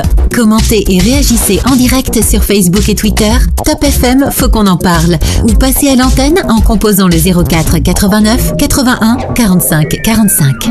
Faut qu'on en parle, votre talk show interactif sur des sujets qui vous concernent. Présenté par Luc et Johan en direct. En partenariat avec Mangembo FM 99.7. Radio Festival à Valence 107.4. Radion. Radion. Au cœur de la Bourgogne 90.5. De la Roya à la Bévéra. En passant par la Vésubie. On écoute Radio Vallée. Radio Vallée. Et retour dans Faut qu'on en parle sur euh, Top FM et toutes les radios partenaires à Majembo du côté de Paris. Oui, 99.7 euh, Melun, sud euh, Île-de-France, Top FM, là où nous sommes sur Bandol dans le sud 88.6 entre La Ciotat et Toulon. Hier, Radion 90.5 du côté d'Auxerre. On a aussi Radio Vallée dans le Mercantour sur ces trois fréquences et Radio Festival à Valence le 107.4 et pour tous nos auditeurs aussi qui nous écoutent sur internet sur le site aussi www.fautquonenparle.fr. Vos appels au 04 89 81 45 45 en seulement quelques minutes. C'est toute une vie qui bascule. L'eau a atteint près d'un mètre dans les maisons, dont certaines ne valent plus rien aujourd'hui. Des terrains agricoles saccagés, des pertes financières considérables. Euh, de quelles aides les sinistrés ont et peuvent bénéficier pour se relever d'une telle épreuve? Protection civile, médias ont été parmi les premiers sur place. Luc, nous allons euh, représenter rapidement donc nos invités autour de la table, notamment la protection civile, tous les euh, acteurs Donc euh, nous avons deux personnes de la protection civile. On a Marielle, la directrice des opérations départementales donc de la protection civile. Euh, bonsoir Marielle. Bonsoir. Et Merlin de la protection civile aussi qui est là euh, pour, euh, pour la représenter. oui, bonsoir. Rebonsoir. Bertrand Laviec aussi de Météo France qu'on a longuement entendu. Rebonsoir. Josette euh, de l'association euh, VIE, hein, on va dire ça comme ça Oui, var inondation, c'est plus simple. VAR Inondation, tout à fait. Michel euh, de l'assistance euh, inondation entraide à la Londe. Oui. Rebonsoir. Et Quentin aussi du webzine levarois.com. Bonsoir. Pour, pour les médias. Ça fait du monde hein, dans les studios. C'est dur hein, ce soir. Alors un bel élan de solidarité s'est formé Ah. spontanément à la Londe et dans les communes environnantes. Des bénévoles mobilisés venus parfois de très loin, gendarmes, protection civile, pompiers, n'oublions pas les pompiers, euh, des Londais et Londaises ont apprécié ces mobilisations relayées. Euh, il faut le souligner par les médias locaux également, dont euh, levarois.com, représenté ce soir par euh, Quentin, par exemple. Voici notre troisième micro-trottoir. Ils étaient comme lorsque on sonde pour euh, le- quand il y a eu une avalanche, on se met tous. Ils étaient tous alignés et ils avançaient. C'était c'était très bien réglé. Ils ont essayé pendant pas mal de temps. Ils ont essayé. C'était merveilleux. Enfin, merveilleux, c'est pas le mot que je devrais employer. Euh, oui, il y a eu beaucoup de beaucoup de soutien de ce côté-là. De partout, de partout. Une bonne solidarité. Bonne solidarité, même de l'étranger, on en a eu énormément. On a eu l'armée, on a sécurité civile, on a eu l'Allemagne, on a eu beaucoup, beaucoup d'interventions extérieures. On ne peut que les remercier. Voilà. Et puis ouais, c'est ça le problème, c'est que les habitants de la Londe, là, ils, ils en ont marre parce que autant la première fois il y avait un élan de solidarité qui était naturel et donc tout le monde s'est relevé les manches, on a aidé, il y a quand même 1000 personnes sinistrées donc bon le reste de la population a aidé. Donc il y a eu un renouveau, bon ça, la solidarité a, fait, a permis de, de resserrer les liens entre les gens et là le problème c'est que deuxième fois dans l'année c'est une fatalité quoi et là c'est euh, on a un sentiment d'impuissance et de, de dégoût quoi, on est, on est vraiment... C'est que l'État aujourd'hui ne- n'en fait pas assez pour, euh, Ben, pour c'est aider les communes. compliqué aujourd'hui l'État. hein. Vous êtes comme moi, vous êtes à la télé, on observe, on entend, et c'est très compliqué pour avoir des subventions. Et surtout pour euh, ben, donner ce qu'il y a à donner, c'est un peu trop long quand même. On ne doit pas traîner des pieds quand euh, il y a des inondations et aussi parce qu'on a eu des morts quand même, faut pas les oublier. hein. Il faut qu'on pense à ces personnes qui sont disparues et qui ne sont toujours pas revues, comme la petite, et les personnes qui sont décédées. Peut-être que ça aurait pu être évité hein. s'il avait eu les moyens. Les assurances aussi aujourd'hui, elles. Ah, euh, ça traîne les voilà. pieds, les assurances. Ça traîne les pieds. Là, on a été inondé trois fois sur notre copropriété. Euh, on n'a toujours pas eu le retour de la première inondation. Et les assureurs nous lâchent.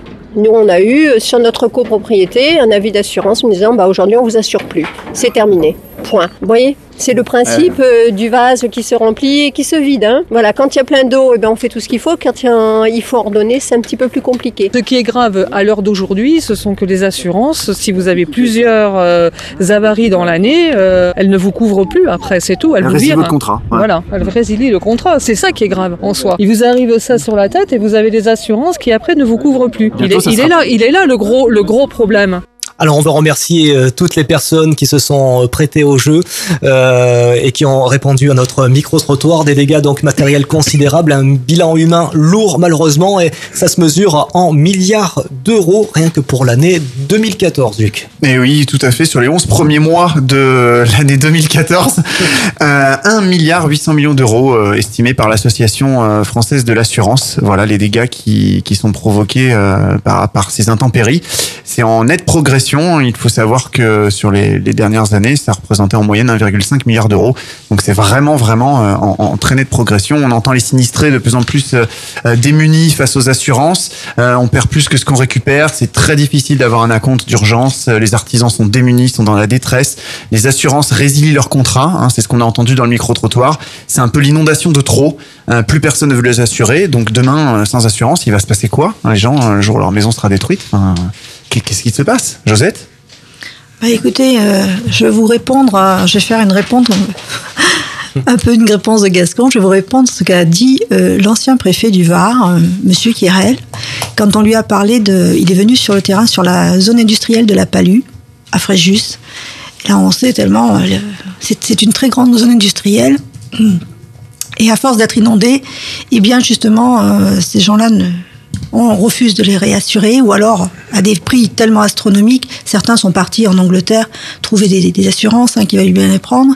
Et le préfet du Var a dit, euh, je vais être clair, on ne peut pas, si on ne peut pas tous les ans euh, ré- euh, rembourser à plusieurs reprises des gens qui vivent en zone inondable et qui travaillent en zone inondable. Donc la solution, il n'y en a pas, quand- il n'y a pas 50 solutions. C'est qu'il faut relocaliser Mais ces gens-là, aujourd'hui, euh, de, quelles aides peuvent-ils bénéficier Clairement, Euh, demain, voilà, on dit finalement là, c'est vraiment inondable. Vous avez été inondé, je sais pas combien de fois, aucune assurance veut les assurer. Leur maison ne vaut plus rien, on peut pas la revendre. Qu'est-ce qui se passe? Qui va, qui va Ils vont être expropriés? Ils vont avoir une indemnité? Ils vont être logés Alors l'expropriation, elle se fait avec le fonds Barnier et à ce moment, pour avoir droit au fonds Barnier, il faut qu'il y ait un danger de vie humaine. hein. C'est comme pour la Vendée, c'est-à-dire que vous avez deux mètres de hauteur d'eau et vous n'avez pas d'étage. À ce moment-là, le fonds Barnier va jouer. D'accord. Faut-il que vous ayez un- aussi un plan de prévention de risque sur votre commune, aussi un PPRI, ce qu'on appelle ça. Mais le fonds Barnier, euh, lui, il n'intervient qu'en dernier recours. Si vous n'avez que 50 cm dans votre maison ou Même si c'est quatre fois par an, voilà. Même si c'est quatre fois par an, on va, s'il n'y a pas de danger, on va pas vous exproprier. On va pas vous dire voilà l'argent, allez vivre ailleurs. D'accord. Et puis quand une commune vous donne un permis sur une zone inondable et que vous n'avez pas droit au fonds de Marnier, vous pouvez aussi, si vous êtes un citoyen, vous retourner contre la commune qui vous a donné un permis Oui, dans mais- une zone où nous, normalement vous n'auriez pas dû construire. Mais peut-être que maintenant, avec la multiplication, l'intensification des intempéries, ces zones n'étaient pas inondables à l'époque, et maintenant elles le sont, elles sont devenues inondables. Dans ce cas d'espèce, euh, rien que le nom de la zone, la zone des palus, ça, a quand même une indication, un palu. Les palus, c'est les marais. En fait, voilà, c'est paludisme, exactement.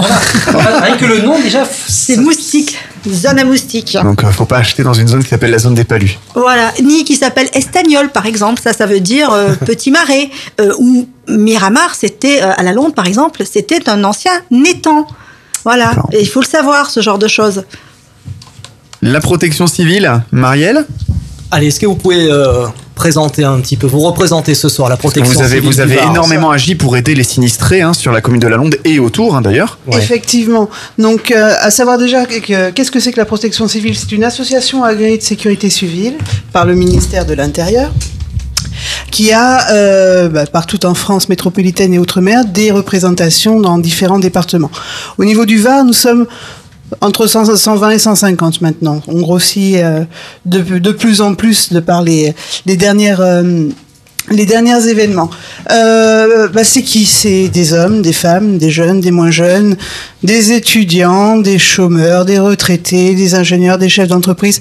C'est, ce sont des gens, un potentiel en fait de gens qui veulent donner de leurs compétences, de leur temps au profit des autres. Donc là, on va axer un peu plus sur la mission des, qui, nous sont attribuées, qui, qui sont les missions B, les missions d'aide aux populations, d'après le, d'après le ministère de l'Intérieur. Et euh, donc, nous avons été là dès janvier au, à titre préventif dans les plans, euh, dans les euh, centres d'hébergement d'urgence et euh, par la suite pour tout ce qui est euh, phase de nettoyage, d'aide au pompage et aussi de soutien moral aux populations qui étaient assez meurtries et très traumatisées par ce qui leur était arrivé. On a fait ça pe- pendant plus de deux semaines au mois de janvier et on a eu l'occasion de, bah, de remettre en, en place nos opérations à la fin du mois de novembre, comme vous le savez tous. Quelles sont les qualités requises pour euh, faire partie de la protection civile? Très bonne question. hein. J'ai envie, j'ai envie de m'investir ce soir. Eh ben venez nous voir, nous bénévolat, accueillerons, voilà. Pourquoi pas? Chiche. Pourquoi pas? Les qualités requises, bah, c'est d'avoir déjà de la motivation, euh, certain altruisme, euh, bah, de, de vouloir donner de son temps, donner de ses compétences, de vouloir apprendre, euh, apprendre techniquement, apprendre des, des, euh, des autres, et puis bah, aller, euh, aller au devant de, de différentes, euh, de différentes actions qu'on peut, qu'on peut mener au sein de, au sein de notre association. Vous auriez pu recruter les, les milliers de personnes qui sont venues pour rechercher la petite Marie? On aurait pu, ça aurait été un peu, euh, voilà, la- l'ampleur était un petit peu au-delà de nos, de nos compétences.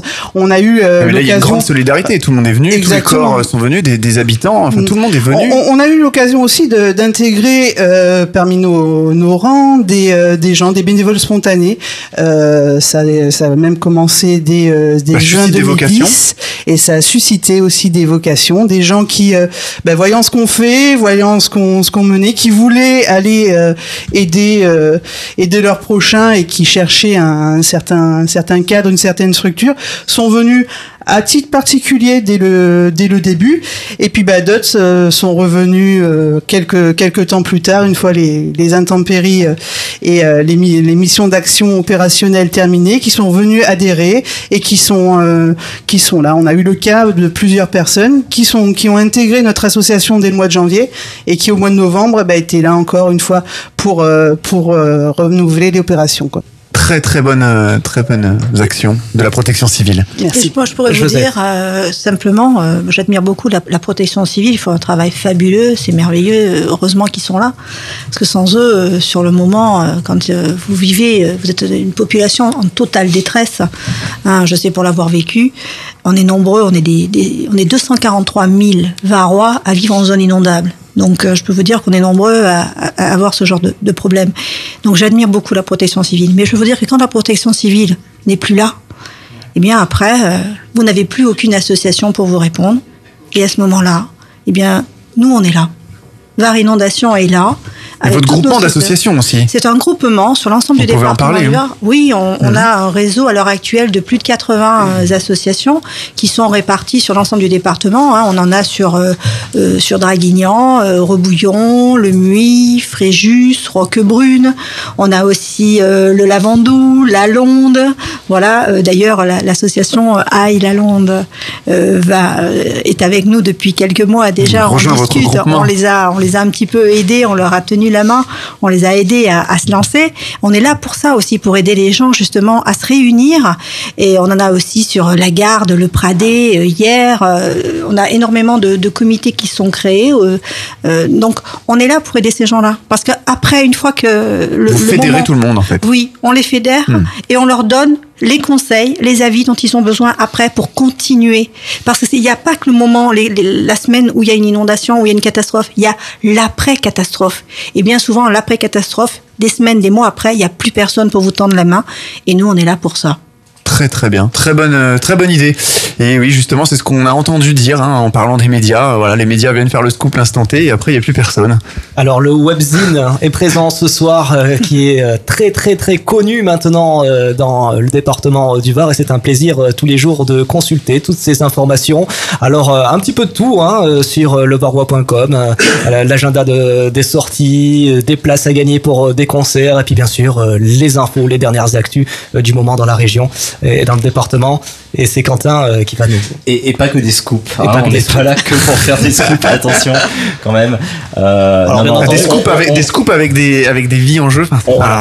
Quand on parlait de drôle. scoop, évidemment, c'est surtout les chaînes de télévision Eh oui. en continu. hein, Oui, dont on a beaucoup entendu parler ces derniers jours, malheureusement. Voilà, on peut faire du scoop, mais pas sur des pas sur des sujets comme ça. En tout cas, c'est pas c'est vraiment pas le but. Euh, tout ça pour dire que sur le Varois, en tout cas, durant ce, ce, ce, ce- ce type d'intempéries, ce type d'événement, euh, on a été surtout là pour relayer l'information. On n'a pas créé l'information, on l'a relayée. Euh, J'ai bien sûr la, petite liste. Euh, ce sont les infos de Météo France avant tout. Bien sûr, il faut informer les gens. Si on en alerte orange, bah, il faut leur dire. Euh, ils vont pas le savoir d'eux-mêmes, donc il faut les en informer. Il faut les informer aussi de l'évolution de la situation. C'est pas le tout de dire on est en, alerte orange. Euh, voilà, faites attention à vous. Non, non, on va parler de de l'évolution. Ça va être les informations qui sont diffusées par la préfecture. Ça va être aussi les infos qui sont diffusées par les communes. On pense aux, aux écoles, par exemple, qui ont qui ont dit à, à certains parents de ne pas venir chercher leurs enfants à l'école. Euh, c'est des informations qui- qu'il faut relayer parce que tout le monde ne les a pas reçues euh, en, en temps réel. Ça va être les infos aussi bah, de la sécurité civile qui est, qui est là aujourd'hui. Euh, ça va être des, des- des chiffres, notamment par rapport aux, aux actions que vous avez. euh, La, la protection civile, quand même, c'est quand même pas le même. oui, j'aurais oui. savoir. Euh, non, effectivement, c'est la C'est les sémantique, médias, c'est les médias, voilà, là, c'est les médias. on transforme tout, on déforme Voilà, tout. ça, clair. mais ça, ça va être aussi des, des- des infos pratiques par rapport à, à la route. Euh, on, on était branché sur, euh, désolé Top FM, on était sur Radio Vinci Autoroute pour savoir ce qui se passait Ah oui, sérieux euh, sur la route. euh, voilà, on, on continue et vraiment di- diffuser ces, ces informations non-stop. Euh, et également, les communications aujourd'hui, il faut le dire, sont, sont quand même de plus en plus efficaces, de plus en plus utiles et euh, aussi bien. La protection civile. Et ils sont en uniforme, hein, vous verrez sur la page Facebook. euh, aussi bien une petite photo de l'équipe. Effectivement, ils sont, ils, sont, ils sont bien habillés, on les voit. Euh, la protection civile, les villes, etc. commencent, commencent vraiment à comprendre l'importance de communiquer dans, dans ces moments-là euh, pour que l'info soit, soit diffusée à tous et le plus rapidement possible, tout en la vérifiant. Euh, tout à l'heure, on parlait des internautes qui nous envoient des, des Les choses. infos vont vite, euh, il faut vérifier la véracité des infos. Voilà, c'est le dernier publier mot, quoi. vérifier les infos. Merci beaucoup Quentin, longue vie à levarois.com et téléchargez aussi l'application Levarois. Euh, un petit mot, merci Météo France, hein. merci euh, Bertrand Lavieille, météorologue, d'avoir accepté notre invitation, très enrichissant. Bah, merci de nous avoir invités. hein, c'est- Mais de rien, c'est un plaisir. Tout plaisir était pour nous. Merci tout le monde, merci à tous les invités, merci à toutes les réactions sur Facebook. On en a collecté pas mal euh, en trois semaines, et puis des réactions en direct aussi ce soir.